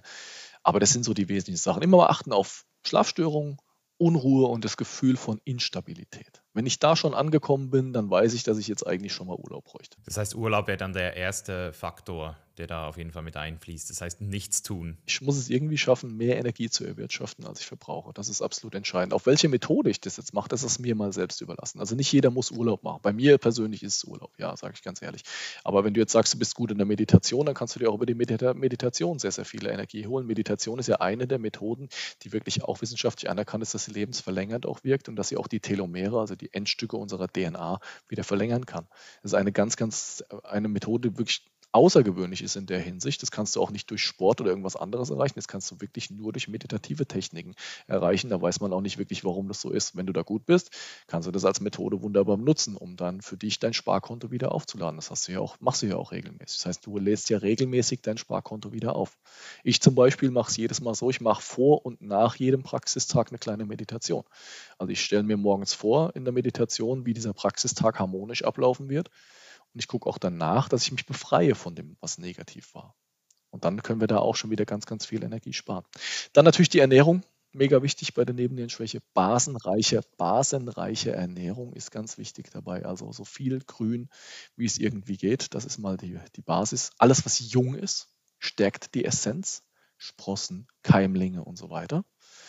Und dann auch, wenn man wirklich sehr stark erschöpft ist, steht es auch überall in den TCM-Büchern mit drin, soll man nicht aufs Fleisch verzichten sollte man schon gucken, dass man ausreichend Eiweiß auch bekommt, weil man eben in der chinesischen Medizin sagt, das Fleisch, es hat gelebt, das bringt dir mehr Energie als sonst. Ich bin nicht unbedingt der Fan so von, vielleicht hast du meinen Account verfolgt, von, von zu viel Fleisch, das nicht, aber ich sage trotzdem, dass derjenige, der chronisch erschöpft ist und platt ist, der muss schon gucken, dass er sich die Energie irgendwo holt. Und wo soll er sich tendenziell mehr Energie rausziehen, als aus den Sachen, die wirklich auch gelebt haben, die ihm von seiner, von der Baustruktur auch ähnlich sind, wenn wir uns die Aminosäurestrukturen angucken. Die sind halt nur bei Fleisch, Fisch und Eier sind die ähnlich zu unseren und da können wir mehr Aminosäuren dann auch wirklich letztendlich verwerten. Das sind so die Basissachen bei der Ernährung und wirklich gucken, dass man halt auch diese krassen Sündiger einfach weglässt. Mm, also da würde ich jetzt gerne noch ein paar Fragen stellen. Also das erste zum Thema, wie so viel Grün wie, wie, wie möglich. Würdest du da grüne Säfte auch als valide zählen oder ist es eher so ein bisschen ein, ein Quick-Fix? Wenn, wenn, sie richtig gemacht werden, sind grüne Smoothies eigentlich ganz gut. Aber sie, ja, kalt gepresst, sie werden aber oft mit zu viel Obst gemacht. Ja, meistens ist Apfel drin. Selbst wenn vorne Spinat draufsteht, ist immer die erste, also immer im Supermarkt. Ich habe noch nie im Supermarkt einen grünen Saft gefunden, der wirklich grün war. Also es ist immer Apfel an erster Stelle. Oder? Ja, das sollte nicht sein. Also der Apfel darf da gar nicht mit rein, weil er sonst den Gärungsprozess zwischen Gemüse und Obst unterstützt. Den wollen wir auf gar keinen Fall haben. Es gibt eigentlich nur drei Obstsorten, die mit rein dürfen. Das ist Banane, Mango und Beeren. Das sind die drei, die in Maßen, aber wirklich in Maßen, das heißt vielleicht 10, 15 Prozent vom gesamten Smoothie mit rein dürfen. Und das, die meisten halten das leider nicht ein, nehmen viel zu viel Obst und deswegen dann bringt es ja auch nichts mehr. Ja. Also Leute, wenn ihr das hört, wenn es irgendjemanden jungen Unternehmer in Deutschland gibt, der richtig fett Asche machen will, der soll mal so einen grünen Saft, der wirklich grün ist, mit vielleicht ein bisschen Banane, Mango und Beeren in die Supermarktregale bringen. Also das würde ich jeden Tag kaufen wahrscheinlich. Weil ich, ich finde es eben geil, so grüne Säfte zu trinken, aber man kriegt sie halt nur so in gewissen so Restaurants und auch nicht überall. Du hast so viel Fruchtzucker drin in den meisten. Das ist einfach das größte Problem. Damit stresst du dich ja letztendlich dann auch wieder, wenn du so viel Fruchtzucker zuführst. Muss ja alles in der Leber umgewandelt werden in normalen Zucker sozusagen und dann noch verstoffwechselt werden. Dann kommt Insulin und das sind alles Faktoren, die wir einfach nicht brauchen. Da wirken wir dann auch wieder entzündungsfördernd. Ja, Obst sollten wir, wenn dann wirklich nur als Obst essen, nicht als Saft. Ist einfach die ungünstigere Variante. Und, und bezüglich verarbeiteten Lebensmitteln, wie siehst du denn das, wenn man jetzt eh schon alles abdeckt, was man abdecken soll? Wie fatal sind denn noch verarbeitete Lebensmittel oder was ist im Allgemeinen schlecht dran, wenn du sagst, möglichst meiden? Also was, von was habe ich Angst hier? Ich habe vor allem Angst vor oxidierten Fetten. Also das ist für mich aber das Hauptproblem. Ne? Erhitzte Fette. Das ist, die sind ja oft versteckt auch mit drin. Wenn ich jetzt Chips esse, Beispiel, habe ich schon oxidierte Fette mit drin, weil es wird ja alles bei hohen Temperaturen zubereitet. Oder als Beispiel, wenn ich jetzt äh, Kichererbsen mir mal nehme, äh, nicht Kichererbsen, Entschuldigung, wenn ich Cashews mir mal nehme, Cashewkerne. Ne? Cashewkerne werden zum Beispiel bei der, bei der Aufbereitung, wenn die aus der Hülle rauskommen, werden die mit Hitze geknackt. Da habe ich auch schon wieder ein oxidiertes Fett. Für mich sind oxidierte Fette ist das Schlechteste. Jedes Plätzchen, jeder Kuchen, das wird alles bei hoher Hitze gemacht. Und wenn Fette drin sind, dann haben wir oxidierte Fette. Und oxidierte Fette sind was, wenn man sich da einfach mal die Datenlage anguckt, also pro 5 Gramm oxidierte Fette hast du 25 Prozent mehr Herz-Kreislauf-Risiko, wenn du das täglich zuführst. Das sind schon wirklich die Stressoren überhaupt, weil sie sehr stark entzündungsfördernd wirken. Dann natürlich alles an Chemiestoffen, was in verarbeiteten Nahrungsmitteln mit drin ist. Das ist klar. Alles, was an, an Zusatzstoffen, an Konservierungsstoffen, an Pestiziden, an E-Stoffen und so weiter mit drin ist, das wirkt ja alles auf unser Immunsystem. Unser Körper wird angestachelt chronisch. Was ist die Folge? Cortisol, Cortisol, Cortisol wird immer mehr produziert und irgendwann wird es eben auch verbraucht. Deswegen empfehle ich, wer das nicht schafft, also der sagt, ich, ich mache es wirklich gut schon, aber ich habe eben ab und zu noch ein verarbeitetes Nahrungsmittel drin, mit drin, da empfehle ich ganz klar, dass er was in der Nahrungsergänzung zusätzlich zuführt, nämlich Huminsäuren. Und da gibt es eine spezielle Huminsäure, das ist die WH67 im Präparat Activomin. Ist für mich eines der besten Präparate überhaupt, ähm, dass ich da einfach mal eine dann zusätzlich nehme, wenn ich nicht genau weiß, was drin ist. Weil es bindet zum Beispiel auch Glyphosat und andere E-Stoffe und damit kann ich einfach meine Nahrungsmittelqualität erhöhen. Also ich denke, Nahrungsmittelqualität ist schon heute in der, in der Zeit, in der wir leben, bei so viel Umweltgiften schon ein sehr, sehr wichtiges Thema. Und wenn ein Patient von mir zum Beispiel gar nichts umsetzen will in der Ernährung, der sagt, ich lasse das nicht weg, das mache ich auch nicht, dann sage ich, okay, alles klar, lass deine Frau einfach woanders einkaufen. Erhöhe einfach nur die Qualität an Nahrungsmitteln. Das bringt auch oft schon viel. Wo machst du denn für dich jetzt, ähm, also warum ist Chemie grundsätzlich schlecht? Weil ich könnte ja jetzt auch sagen, dass alles Chemie ist. Also auch Wasser ist H2O ähm, und der, äh, genauso wie eine Schlange natürliches Schlangengift synthetisiert ähm, oder es Beeren gibt, die mich auch umbringen könnten wahrscheinlich, gibt es ja auch ganz viel Chemie, die vom Menschen synthetisiert wird. Und wenn der Mensch auch aus der Natur stammt, dann ist ja eigentlich alle Chemie irgendwo auch Natur und alle Natur irgendwo Chemie. Also für mich ist es sehr schwer, da diese Unterscheidung zu machen. Ähm, deswegen, wenn ich jetzt diese ganzen E-Stoffe sehe, dann frage ich mich nicht, sind die chemisch, sondern was tun die genau? Also gibt es irgendwelche Beweise, dass die mir schaden? Also da würde ich mal wissen, wie du das differenziert äh, anschaust. Es gibt schon viele Daten zu dem Thema E-Stoffe und Zusatzstoffe. Wenn wir uns da alleine mal Glyphosat jetzt als Beispiel angucken, das wurde ja ursprünglich gar nicht als Pflanzenschutzmittel, sondern als Antibiotikum eigentlich entwickelt. Ne? Das wirkt natürlich dann dementsprechend auf unsere Darmflora mit ein. Du hast vollkommen recht, es ist, wir können nicht sagen, der oder der ist viel schlimmer, aber wir müssen natürlich einen Fakt bedenken, diese Sachen müssen alle entgiftet werden von unserem Körper. Die müssen alle so umgebaut werden, dass sie wasserlöslich werden und dass sie über die Galle und über die Niere ausgeschieden werden können. Das ist absolut entscheidend aus meiner Sicht. Das heißt, wenn du sowas vermehrt zuführst, dann belastest du ständig die Entgiftungsenzyme in deiner Leber.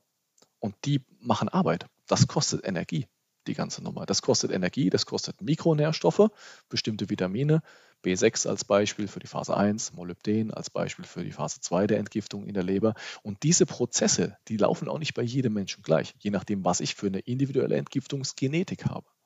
Wir haben in Deutschland ungefähr 30 Prozent schlechte Entgifter, wenn wir uns mal Glutathion angucken als Entgiftungsenzym. genetisch bedingt ungefähr 30 Prozent können das Enzym nur zu einem absolut minimalen Bruchteil bilden. Es entgiftet aber 35 Prozent aller, aller Substanzen in der Leber. Das heißt, diese Leute können das nicht gut entgiften. Die müssen das über andere Wege machen und im allerschlimmsten Fall lagern sie das ab im, im Organismus. Und das wollen wir natürlich nicht haben. Deswegen, je weniger Giftstoff ich zuführe, umso weniger muss ich auch entgiften, umso weniger Energie kostet mich das. Aber ich kann auch auf der anderen Seite nicht sagen, ich führe gar keine zu, sonst sind meine Entgiftungsenzyme nicht trainiert. Ne? Ganz wichtig dabei. Auch ein Alkoholiker zum Beispiel, der kann ja, also was die trinken können, da würde ich ja schon nach der, nach der ersten Portion wäre ich ja schon fertig, weil meine Entgiftungsenzyme eben nicht trainiert sind. Wir können also unsere Entgiftungsenzyme auch zu einem gewissen Grad trainieren. Deswegen bin ich auch kein Freund von der Regel 100-0, also alles immer nur richtig machen.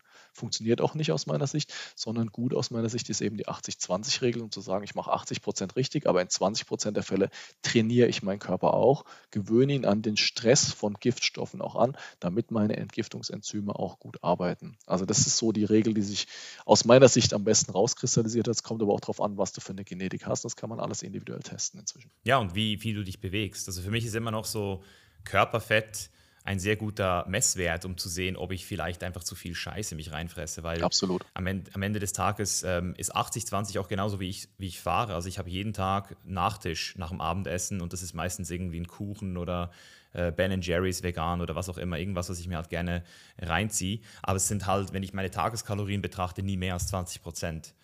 Und das ist halt äh, essentiell.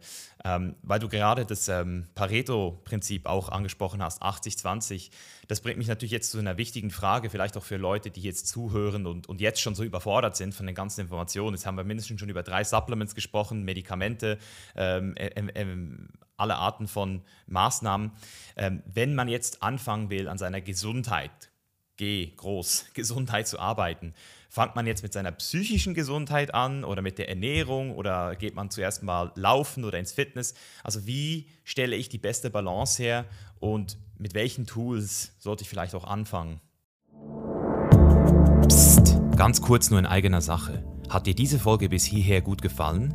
Dann bewerte jetzt den Chainless Life Podcast in deiner App mit einer 5-Sterne-Bewertung und abonniere uns, damit du ganz bestimmt keine Folge mehr verpassen wirst. Weiter geht's.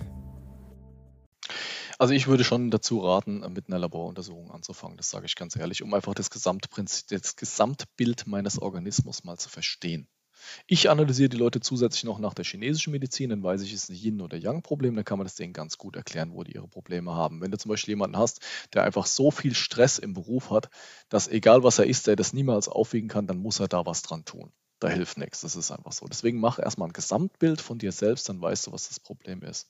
Dann ist jeder Mensch auch anders. Ja, nicht jeder Mensch möchte über die Ernährung anfangen, so wie nicht jeder Mensch in den Sport hineinfinden möchte. Das ist einfach Fakt. Also ich bin vielleicht in der Ernährung, in der Nahrungsergänzung sehr, sehr stringent. Dafür bin ich jetzt vielleicht im Sport nicht so stringent. Ich mache schon Krafttraining regelmäßig und gehe auch laufen, alles aber lange nicht so wie ich es eigentlich könnte. Also da wird noch deutlich mehr gehen. Man muss für sich selbst herausfinden, welche Methode kann ich denn auch wirklich dauerhaft implementieren? Also welche mache ich denn gerne dauerhaft? Gibt es immer so die Grundregel, neun Wochen braucht man, um was zu etablieren. Drei Wochen anfangen, geht immer relativ einfach. Dann kommen die nächsten drei Wochen, die sind ein bisschen schwieriger durchzuhalten. Wenn ich es dann nochmal schaffe, danach nochmal drei Wochen durchzuhalten, dann habe ich diese Maßnahme implementiert. Und wenn es wirklich ganz einfach anfangen möchte, wenn ich jetzt einen praktischen Tipp haben möchte, sage ich immer, Laboruntersuchungen machen und ein Basis-Supplement-Protokoll für sich erstmal fahren. Ich denke schon, dass Basis-Supplements vom Aufwand und vom Nutzen, wenn wir uns jetzt mal nur angucken, du sprichst jetzt von einem Kombi, sprichst jetzt von einem Kombimittel oder von einem All-in-One-Mittel, auch das ist natürlich machbar, ist jetzt nicht unbedingt meine Taktik, aber ist das natürlich auch machbar und auch gängig, was viele Leute auch machen. Guck mal, du schmeißt dir einmal oder zweimal am Tag das Zeug ein, nimm mal den zeitlichen Aufwand im Verhältnis zu anderen Sachen und wie viel es dann wirklich bringt auch. Deswegen bin ich schon ein Fan davon, mit einem Supplement-Protokoll anzufangen. Das bringt mir nämlich erstmal Energie, und wenn ich mich besser fühle, kann ich diese Energie verwenden, um andere Sachen dann eben auch richtig zu machen. Ich glaube, das ist wahrscheinlich die beste Methode, das die Methode, die ich in der Praxis so anwende. Wir schreiben dann entsprechende definierte Supplementpläne und geben auch Infusionen dazu. Mikronährstoffinfusion, die ist natürlich sehr hilfreich, weil ich lege mich hin eine Stunde und habe danach irgendwie dann äh, geht es mir wesentlich besser und kann das verwenden. So kommt man besser rein, einfach mal aus Erfahrung. Und weil wir jetzt auch nochmal bei, bei Pareto bleiben, jetzt auf Supplemente bezogen, ja, wir haben wenig Zeit, die wir investieren, aber wir müssen ja für die Zeit arbeiten gehen, um sie uns leisten zu können. Das heißt, welche, welche Supplements fallen dir für dich ganz klein 80-20? Also welche 20% Aufwand kann ich mir geben, um 80% meiner gesunden, also wenn man jetzt wirklich nur auf Gesundheit um vielleicht ein bisschen Performance geht? Also es gibt verschiedene Supplements, die einfach kombinierte Wirkungen haben. Vitamin D auf jeden Fall mit K2, das denke ich schon mal, dass das wesentlich ist und das hält sich ja auch von, vom Preis her meistens absolut im Rahmen. Da kann man ganz viel erreichen. Da muss man halt mal einmal seinen Spiegel messen und dann entsprechend errechnen. Ansonsten kann man es auch ungefähr nach Körpergewicht abschätzen. Ne? Also wenn wir jetzt von 70 Kilogramm zum Beispiel ausgehen, werden die meisten irgendwas zwischen 3.000 und 5.000 Einheiten Vitamin D brauchen, ist mal so der Standard plus K2 in der Kombination. Dann Magnesium ist für mich ein absolutes Basissupplement, weil Magnesium ist an über 300 Vorgängen im Körper beteiligt und das ist auch vom Preis-Leistungs-Verhältnis mega. Omega-3 ist, wenn, wenn das Ernährungsprofil das nicht hergibt, also wenn ich nicht über Fisch oder Alge entsprechend genug bekomme, sollte ich schon gucken, dass ich Omega-3 noch mit supplementiere. Vitamin C. DHA oder beides? Ich empfehle tatsächlich reines DHA bei mir. Ich nehme kein 2 zu 1 Verhältnis, sondern empfehle tatsächlich reines DHA. Kriegst du nicht von jedem Anbieter. Im Moment gibt es gibt's viele Anbieter, die 2 zu 1 DHA zu EPA empfehlen oder produzieren, was auch noch vollkommen okay ist. Aber beim Omega-3 geht es vor allem auch um die Qualität, dass wir gucken, dass wir so wenig oxidierte Fette wie möglich äh, drin haben. Wir haben dazu die gängigen Präparate eingeschickt in ein Labor extra, um das nachzugucken, wo viel Totox drin ist, also oxidierte Fette oder nicht. Und deswegen haben wir ein Präparat rausgesucht, wo der Totox-Wert niedrig ist, damit wir das eben einfach wissen, dass das nicht entzündungsfördernd wirkt, ganz wichtig. Ne? Deswegen haben wir auch kein eigenes Präparat dann hergestellt. Ja, das sind so die drei Basissupplements, Vitamin D, Magnesium, Omega-3 und dann kann man sich natürlich noch überlegen, ein Multi mit dazu zu nehmen, weil Multis halt doch auch günstiger sind und oft vieles, vieles abdecken. Da sollte vor allem dann auch ein B-Komplex mit dabei sein, um das, damit es auch noch richtig Energie bringt. Ähm, ich habe äh, an dieser Stelle eine interessante Frage von Thilo Stark aus dem Inner Circle gekriegt. Äh, und zwar fragt er, äh, ob nach traditioneller chinesischer Medizin Nahrungsergänzungsmittel überhaupt eingesetzt werden oder Na klar. was? Ja? Na klar, also die, die TCM hat ja selbst die eigenen Kräuter, logischerweise, die sie einsetzen. Eine Kräutermedizin macht ja, also wir denken ja immer, TCM ist Akupunktur, das was, was wir im Kopf haben oder mit den Zigarren oder Schröpfen oder was auch immer, aber eigentlich hat die TCM Arbeit im Wesentlichen über die Kräutermedizin. Das ist eigentlich die Hauptmedizin, die die machen. Und da werden ja nicht nur die traditionellen Kräuter in getrockneten Varianten für die Teeherstellung verwendet, sondern auch die Pearls. Also es gibt durchaus auch Kapseln, Pillen, Pearls, in denen eben getrocknete Kräuter als Essenz auch verwendet werden. Also die TCM verwendet sehr wohl auch entsprechende Nahrungsergänzungsmedikamente, die bezeichnen es als Medikamente, aber das ist der absolute Standard, das dort einzusetzen. Kommt auch immer mehr. Also die, wir gehen immer mehr, mehr weg von den Teesorten, von den Dekokten, so heißen die eigentlich ursprünglich, weil es aufwendig ist, weil es stinkt, das muss man klar sagen. Also da kriegst du die Wohnung eigentlich kaum noch frei, wenn du das gemacht hast. Und es ist super umständlich natürlich auch. Es ist schwer aufzubewahren, es hat ein Schimmelproblem. Und deswegen gehen immer mehr weg davon und gehen immer mehr auf Pearls, auf getrocknete Kräuterextrakte. Und das ist ja eine Art Nahrungsergänzung sozusagen. Das ist in China gang und gäbe, ja, absolut. Ja, und ich ähm, möchte hier auch nochmal die Unterscheidung machen, weil ich das auch vor ein paar Jahren noch gar nicht so richtig durchgeblickt habe.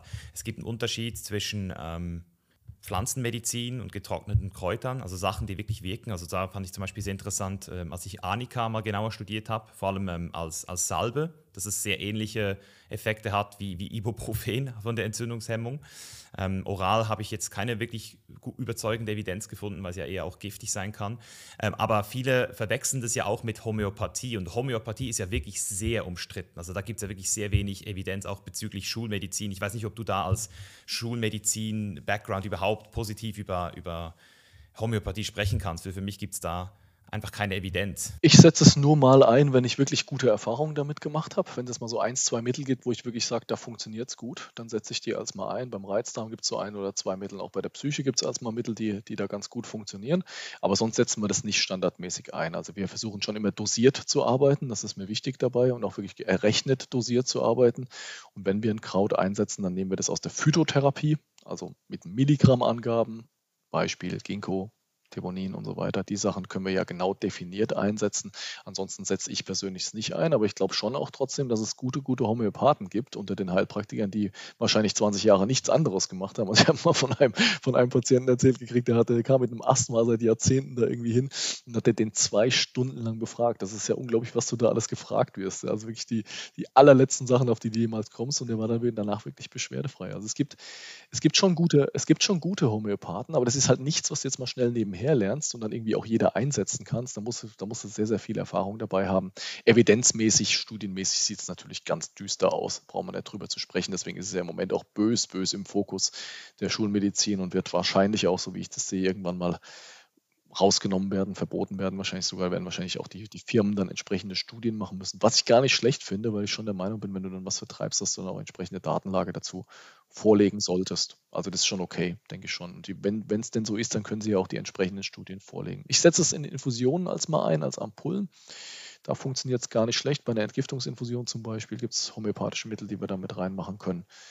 Aber ich kann dir jetzt auch nicht hundertprozentig sagen von der Datenlage, ob die Infusion anders gewirkt hätte, wenn ich es anders gemacht hätte. Das sind aber so Standards, die ich dann auch irgendwann mal übernommen habe. Ja, in England ist das Thema schon länger auf, auf, dem, äh, auf der Agenda. Da wird ja auch von Richard Dawkins stark gepusht, weil es eben auch wirklich ähm, keine Evidenz gibt und sehr teuer verkauft wird. Und das bringt uns ja auch zu so einem äh, Effekt, den du sicher auch schon öfter behandelt hast, und zwar Placebo-Effekt, ähm, der ja wirklich wirkt, der ja wirklich real ist, ja. aber gleichzeitig ja auch der Nocebo-Effekt.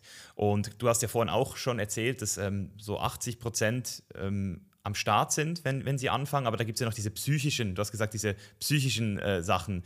Ähm, und da würde ich einfach mal von dir gerne hören, was du da so alles schon erlebt hast, weil diese psychosomatischen Sachen, die sind ja fast schon unerklärlich und irgendwie aber auch unglaublich, aber irgendwie eben doch real. Also wie stark manchmal wir uns äh, mit unserem Kopf in etwas reinframen können, dass wir jetzt etwas haben und uns dann auch so fühlen. Ich hatte selbst nach meiner Trennung äh, einmal das Gefühl, ich hätte eine Blinddarmentzündung, bin damit in der, ins Krankenhaus, weil ich mehrere Wochen lang Schmerzen hatte nach der Trennung und da kam aber nichts raus und ich habe dann gemerkt, dass das wahrscheinlich so eine körperliche, äh, so ein körperlicher Effekt war der, der Trennung, weil, der, weil du ja nach einer Trennung auch so körperliche ähm, Schmerz, also so, so, körperliche Effekte, also nicht, dass ich überhaupt nicht auf dem Schirm hatte, dass das überhaupt stattfindet.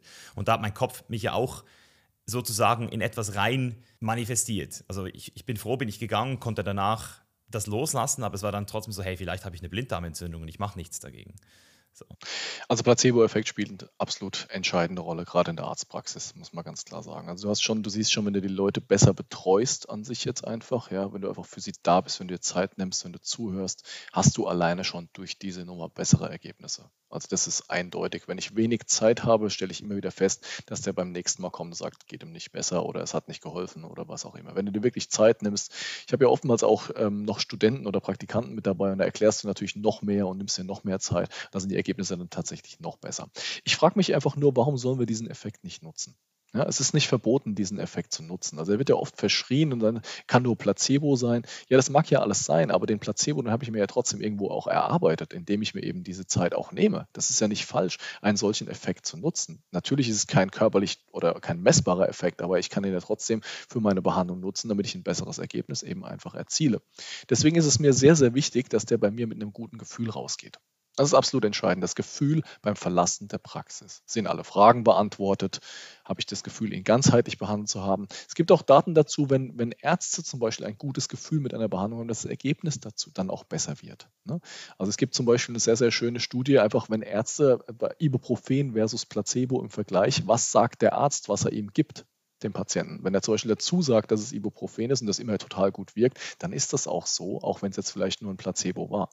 Und da müssen wir einfach überlegen, diesen Effekt strukturiert auch zu nutzen. Aber wir können ihn auch kommunizieren. Das ist das Problem, was viele nicht machen. Die kommunizieren den nicht, den Effekt. Ich sage dann auch zu den Leuten, ich möchte, dass sie hier mit einem guten Gefühl rausgehen, weil ich weiß, dass das wirkt dieses, dieses Gefühl. Warum soll ich das nicht sagen dürfen? Ich bin ja jetzt nicht, mache ja keine Hokuspokus-Medizin, nur weil ich jetzt äh, einen Placebo-Effekt versuche zu pushen, beziehungsweise dem Patienten ein gutes Gefühl zu geben beim Rausgehen. Und wir haben da schon sehr, sehr viele Patienten, die wirklich viel mit Ängsten zu tun haben. Ich denke, Angst ist die Hauptemotion, bei der auch solche Betreuungssachen wirken. Es gibt eigentlich nur eine, eine Emotion, das ist immer die Angst, die steckt eigentlich hinter allem, ob ich jetzt Verlustangst habe oder eine Wut, hinter der oftmals auch eine Angst steckt oder Sorge, Grübeln als Emotion habe, ist es trotzdem oft die Angst, etwas zu verlieren oder nicht genug zu bekommen oder was auch immer. Und gerade bei den Angst-Panik-Patienten, da ist es unglaublich wirksam, da wirklich denen Zeit zu geben und sich um die zu kümmern. Das kann manchmal nerven auch, logischerweise. Das darf, auch als Arzt ist es irgendwann mal anstrengend, wenn du den 20. am Tag hast, aber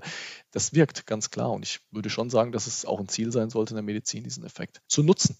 Auf jeden Fall. Und, und was passiert da mit dieser Angst denn auf dieser physischen Ebene? Also wo manifestiert sich auf der physischen Ebene diese psychischen Grübeleien, Ängste, zum Teil auch Zweifel oder eben auch zum Teil eben auch Sachen, die man sich gar nicht erklären kann. Also man redet ja dann auch oft von so Alternativmedizinern, die ähm, irgendwie aufgrund von seelischen Beschwerden oder von so strukturellen Beschwerden irgendwas rausfinden und dann plötzlich ist die Person geheilt aus dem Nichts oder also da gibt es so viele Stories, die ich immer wieder höre, wo ich sage, okay, viele davon können anekdotisch sein, einige davon sind vielleicht irgendwie ähm, auch erfunden, aber es gibt so viele Stories, die man immer wieder hört, dass man irgendwann das Gefühl hat, hey, wir sind doch um einiges fähiger, uns selbst psychisch krank zu machen, ähm, als es also ist vielleicht eher Glauben, oder?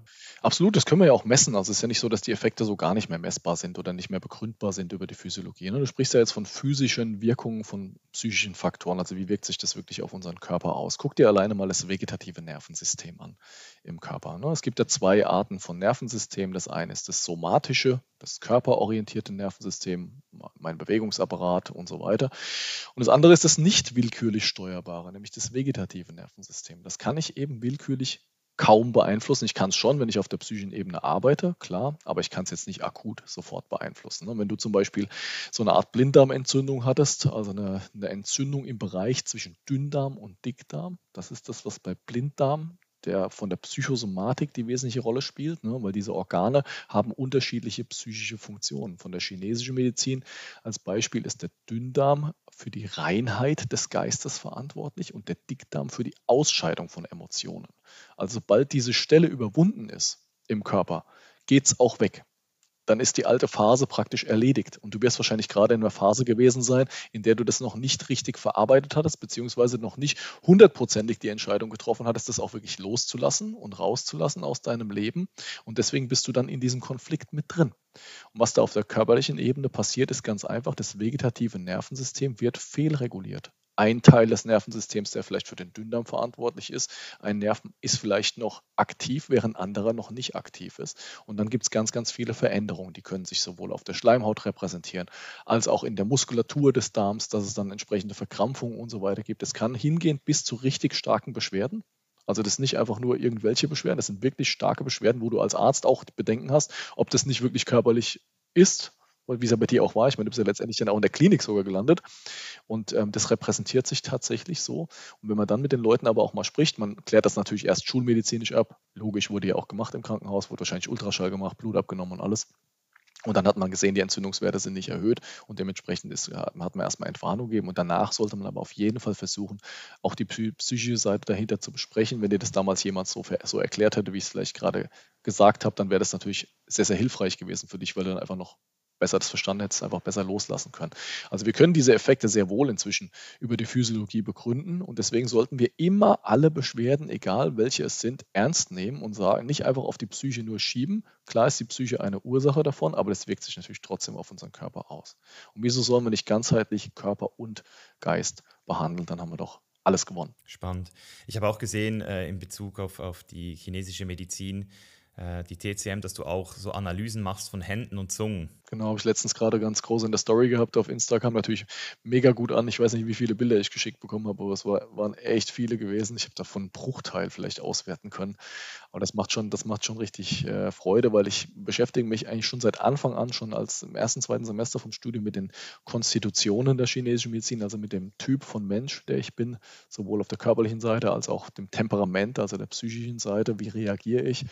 Und das erkennen wir nach der TCM eben an Handform, Gesichtform, einigen Gesichtszügen. Und wenn wir das in der Kombination mit, der, mit dem Zungenbefund sehen, dann können wir schon relativ gut voraussagen, was der für Beschwerden hat. Und ich habe da echt eine hohe Trefferquote entwickelt. Das war gut, Spaß gemacht. Wollen wir das mal live testen bei mir? Wäre das möglich? Klar. Klar. Ja? Also was brauchst du von mir? Meine, meine Hände? Ich brauche die Hand, die Hand, ja genau zusammen. Aber so eine Kamera in der Mitte, das ist ja nur eine reicht. Eine reicht und zusammen in der Mitte, Finger zusammen. Finger zusammen, andersrum drehen dass ich die Fläche sehe. Genau, das ist eine klassische Holzhand, ne? was du hast. Eine Holzhand. Eine Holzhand, okay. Holz, Holzfeuerhand, das ist die Schafferhand sozusagen. Die hat viel Kraft in den Fingern. Wenn du jetzt zum Beispiel mal meine Hand dagegen anguckst, wirst du sehen, dass meine Finger relativ kurz sind und meine, meine Handform ist äh, eher rundlich ausgeprägt, vor allem hier unten am Handballen. Deine hat eher eine rechteckige Form. Ne? Meine ist eine Erde, Metallhand, deine ist eine Holzfeuerhand. Also Holz, Holzkonstitution ist immer mit Feuer kombiniert und dementsprechend bist du ein ein Mensch, der wie ein Baum ist in der chinesischen Medizin. Konstantes Wachstum. Ein konstantes immer vorankommen, sich immer weiterentwickeln, immer noch mal ein bisschen mehr perfektionieren und auch eher ein Mensch, der in sich introvertiert arbeiten kann, in Ruhe ganz gerne für sich arbeitet, wobei ich eher ein Mensch bin als er der Typ, der arbeitet lieber in Gruppen als Beispiel. Du entwickelst deine eigenen Konzepte von dir aus wie ein Baum, der eben für sich wächst. Allerdings kann er auch so ein bisschen verdrängend sein. So ein Baum, wenn er zu schnell dann wächst, dann hat er auch so ein bisschen die Eigenschaft, andere Leute gerne so ein bisschen in den Bereichen einzuschränken und auch mal über eine Grenze hinauszugehen und erkennt das dann oftmals auch zu spät. Zum, Holz, äh, zum Holzelement gehört die Emotion Wut. Frustwut, also auch so eine innere Anspannung, und da musst du einfach gucken, dass du für dich immer im Fluss bist, dass du also nichts hast, was dich selbst blockiert. Sorge, Grübeln ist die schädigendste Emotion für dich. Also wenn du irgendwas hast, was, was wo du weißt, da kann ich nicht weitermachen, ich komme nicht voran, das blockiert mich, dann staut sich die Energie. Und wenn sich die Energie staut, dann gibt es auch mal einen Ausbruch. Also die Wut kommt dann auf einmal auch raus und da muss einfach der Holztyp muss gucken, dass er sich immer in perfektem Fluss hält und immer regelmäßig seinen Energiestau abbaut. Das heißt, für einen Holztyp geht es faktisch gesehen nicht ohne Sport, weil der ist dann maximal unausgeglichen, dem geht sein Serotonin dann runter und dann fühlt er sich unglücklich und frustriert. Und deswegen soll man einfach gucken, dass man im Fluss dann bleibt. Wobei das beim Erdetyp bei mir zum Beispiel komplett anders ist. Also ich brauche deutlich weniger von dieser Bewegung. Dafür muss für mich alles immer strukturiert und geordnet sein. Ne, der Holztyp kann auch weitermachen, wenn es nicht so geordnet ist. Der macht für sich einfach seine Sachen weiter. Der Erdetyp kann das nicht so. Hm, spannend, spannend. Und, und, und diese Lebensenergie, die, die wird ja auch Qi genannt in, in der chinesischen Medizin. Und ich habe versucht, das, ich habe wirklich versucht, immer mal wieder mich zu fragen, was ist diese Qi-Energie? Weil ich habe schon so krasse Sachen erlebt und auch schon gesehen, dass, dass sogar wenn diese Energie durch psychedelische ähm, Erfahrungen potenziert wird, es sogar zu inneren Verbrennungen an den Fingern kommen kann. Also solche Sachen habe ich schon mitgekriegt, wo ich das Gefühl habe, das kann man ja schulmedizinisch schlecht erklären. Ähm, die beste ähm, Erklärung, die ich gefunden habe, ist, dass es irgendwie das sympathische Nervensystem ist. Also Sympathikus, Parasympathikus. Hat das irgendwas mit dem zu tun, mit der, mit der Lebensenergie oder wo würdest du das einordnen? Ich würde es anders erklären. Wenn man die vier Grundsubstanzen der chinesischen Medizin verstehen möchte, muss man sich einfach nur einen Kessel auf dem Herd vorstellen. Ein Kessel mit Wasser drin auf dem, auf dem Feuer, der über dem Lagerfeuer hängt. Das Feuer ist das Yang, also die reine Wärmeenergie des Körpers. Da zählt sowas mit dazu, wie die Schilddrüse, die Körpertemperatur, also alles, was richtig aufs Gas drückt, sozusagen, was den Stoffwechsel maximal anheizt. Wenn du jetzt Sport machst zum Beispiel, dann bist du auch im Bereich von Yang unterwegs, weil du ja deine Körpertemperatur dadurch tendenziell erhöhst. Dann haben wir das Wasser, was im Kessel drin ist, das ist das Yin. Das ist die ruhige Substanz. Ja, das, ohne das, wenn dann nichts gemacht wird, ist es ruhig. Passiert auch nichts damit. Feuer zum Beispiel ist immer aktiv, Wasser ist immer ruhig. Und dann haben wir noch das, was oben rauskommt, nämlich der Dampf wenn ich das Wasser erhitze. Und das ist eigentlich das Qi.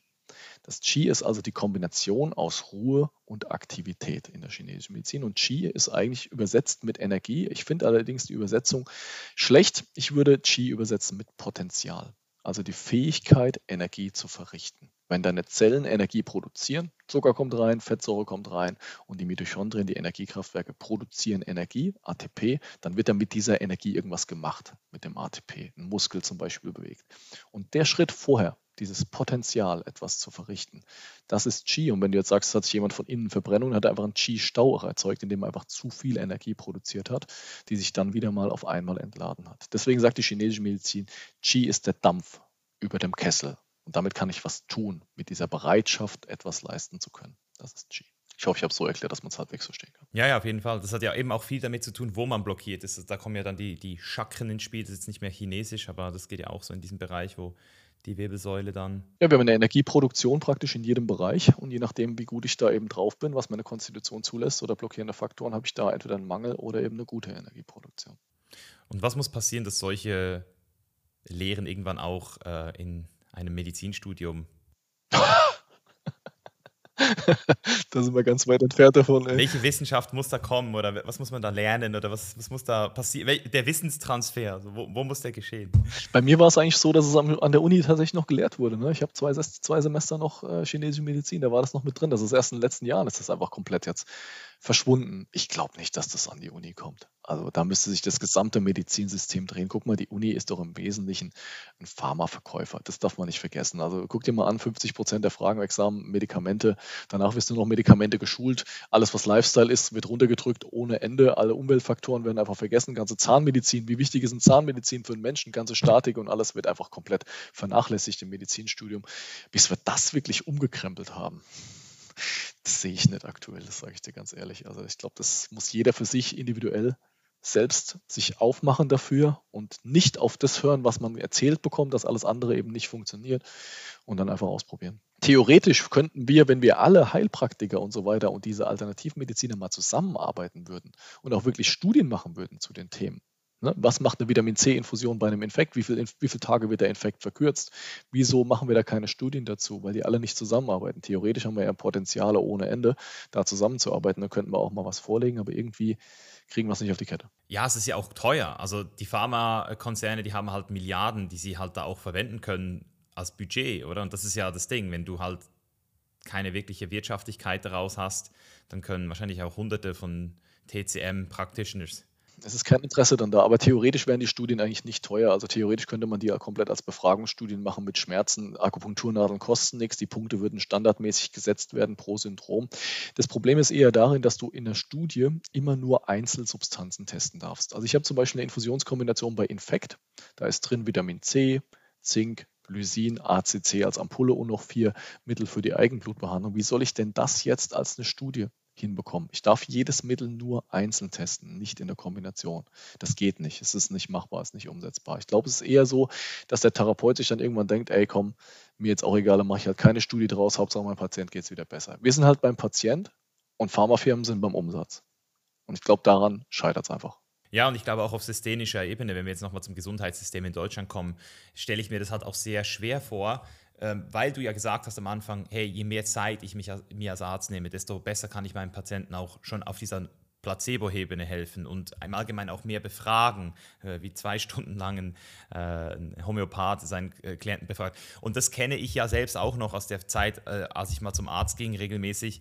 Das, das ist nicht immer gegeben und kann in meinen Augen bei der Bevölkerungszahl, die wir mittlerweile haben, auch gar nicht gegeben sein. Das heißt, rein systemisch glaube ich, dass diese Pharmalösung, ich glaube, niemand würde behaupten, dass das die optimale Lösung ist oder die beste Lösung, aber es ist halt die einzig mögliche Lösung bei so vielen Leuten mit so vielen Krankheiten, mit so vielen? Glaube ich nicht. Also, da, weil guck mal, jetzt, ich habe jetzt 4000 Leute in Behandlung. Wie viele davon sind, werden denn während meiner Behandlung chronisch krank? So gut wie keiner. Also einfach, weil sie, weil sie prophylaktisch so gut behandelt werden. Und wenn du jetzt mal guckst, was in der Hausarztpraxis wirklich das, oder auch in der Facharztpraxis, egal, das Klientel ausmacht, dass die Leute immer wieder kommen immer wieder kommen, immer mit den gleichen Sachen. Blutdruck wird nicht eingestellt, neuer Herzinfarkt, was auch immer. Da wird ja prophylaktisch gar nicht gearbeitet. Und das ist eine Masse, wenn ich überlege, allein im Krankenhaus, das waren immer die gleichen Leute, die in der Notaufnahme wieder gesessen haben.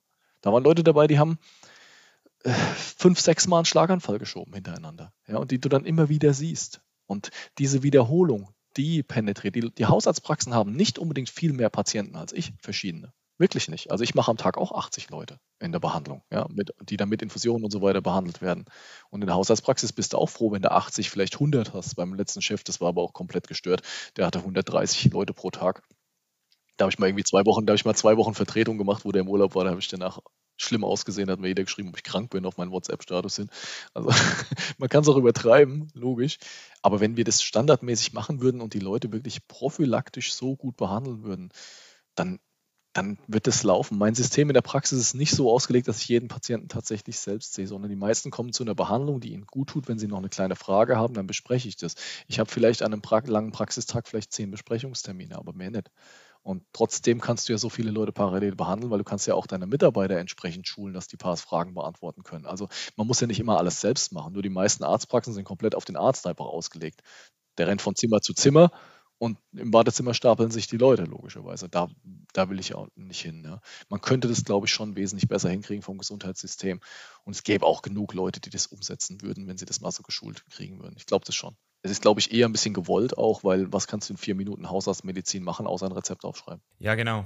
Eben, und das meine ich ja. Das ist ja genau das Ding. Was kannst du machen? Was kannst du machen? Irgendwo musst du ja auch anfangen und, und hoffen, dass es eben dann vielleicht doch nur etwas Kleines war und, und die Leute ja dann sozusagen nicht zufrieden sind mit diesem Medikament, die suchen dann selbst. Und das ist jetzt vielleicht auch nochmal so eine interessante Frage, äh, inwiefern sollte man denn überhaupt die Eigenverantwortung bei Krankheiten übernehmen, weil man kann ja auch Symptome googeln und dann schlechter dastehen als vorher. Also wann geht man zum Arzt und wann versucht man sich vielleicht selbst zuerst mal zu helfen durch Googeln oder durch ich würde es am Zeitraum festmachen von den Beschwerden. Ne? Also wenn ich sage, ich bin über dem Zeitraum von sechs Wochen, was Beschwerden angeht, ja, dann sollte man sich, glaube ich, schon Hilfe holen, weil dann ist es nicht mehr angezeigt, selbst die Sachen zu suchen. Also wenn ich sechs Wochen lang krasse Rückenschmerzen habe und dann muss ich mich, glaube ich, schon mal behandeln lassen, da wird nichts helfen.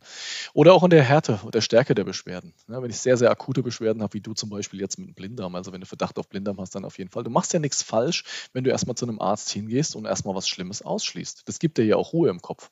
Das war ja bei dir auch so. Du kannst ja dann erst richtig loslassen, das Problem.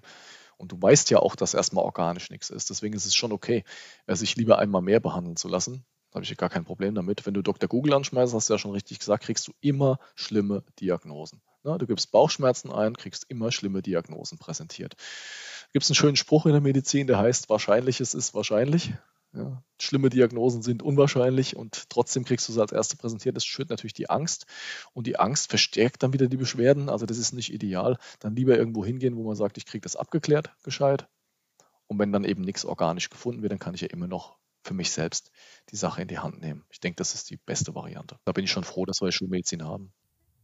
Mhm. Und ist es gleichzeitig auch, wenn wir jetzt mal uns diese große Frage stellen, hey, wie soll sich das Gesundheitssystem weiterentwickeln? Wie können wir es positiv äh, weiterentwickeln als, als jeder Einzelne? Also ist es wirklich die Selbstverantwortung oder kann man sagen, dass wir auch einfach systemisch in der Schulmedizin was verändern sollten? Oder geht das überhaupt? Also wer könnte das dann entsprechend auch forcieren? Oder lieber nicht die Hoffnung in irgendwelche externen Leute setzen? Doch, es ist einerseits natürlich die Selbstverantwortung, die kommt aber auch immer mehr, habe ich das Gefühl bei den Leuten. Also ich glaube schon, dass wir da auf dem richtigen Weg sind. Muss ja jetzt auch nicht alles immer super schlecht darstellen. Also wir, wir sind auf einem guten Weg. Wir sehen das ja auch über Medien wie Instagram, dass die Leute sich selbst entsprechend fortbilden wollen. Der Wille der Leute ist, glaube ich, schon da und ich glaube, den müssen wir nicht pushen. Der kommt automatisch.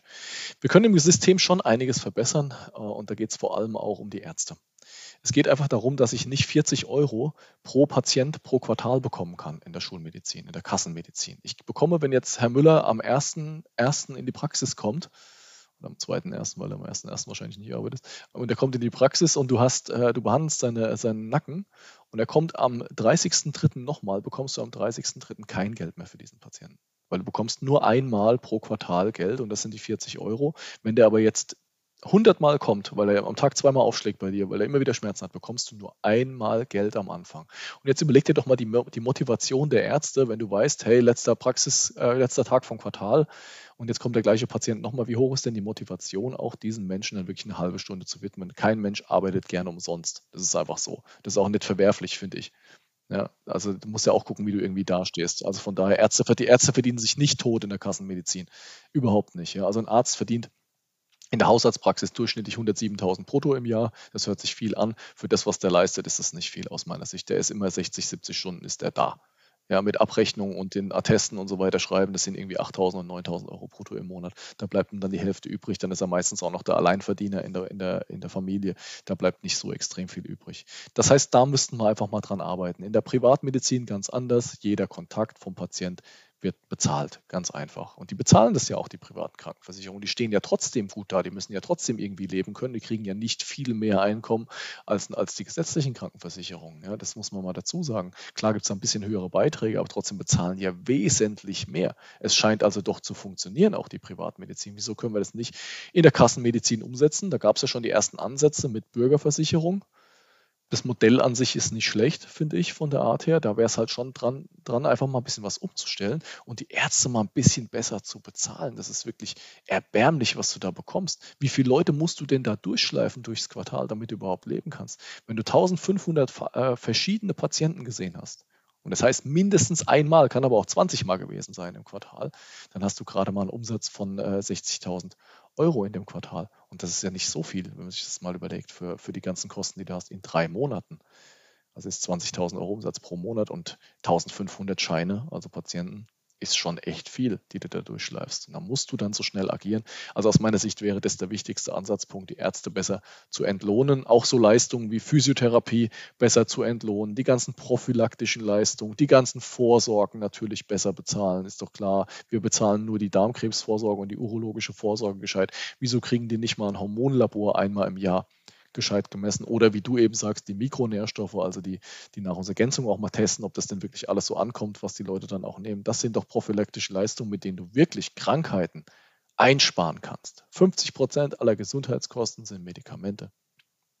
Und ich möchte nicht wissen, wie viele davon ungeöffnet im Papierkorb landen. Es sind schon ein paar auf jeden Fall. Und wenn wir das einfach mal vermeiden könnten, dass wir da hinkommen, dann haben wir doch gewonnen. Deswegen glaube ich schon, dass eine Umstellung im System möglich wäre. Die Frage ist eher, ob sie im Sinne der Pharma ist. Die Frage lassen wir mal offen.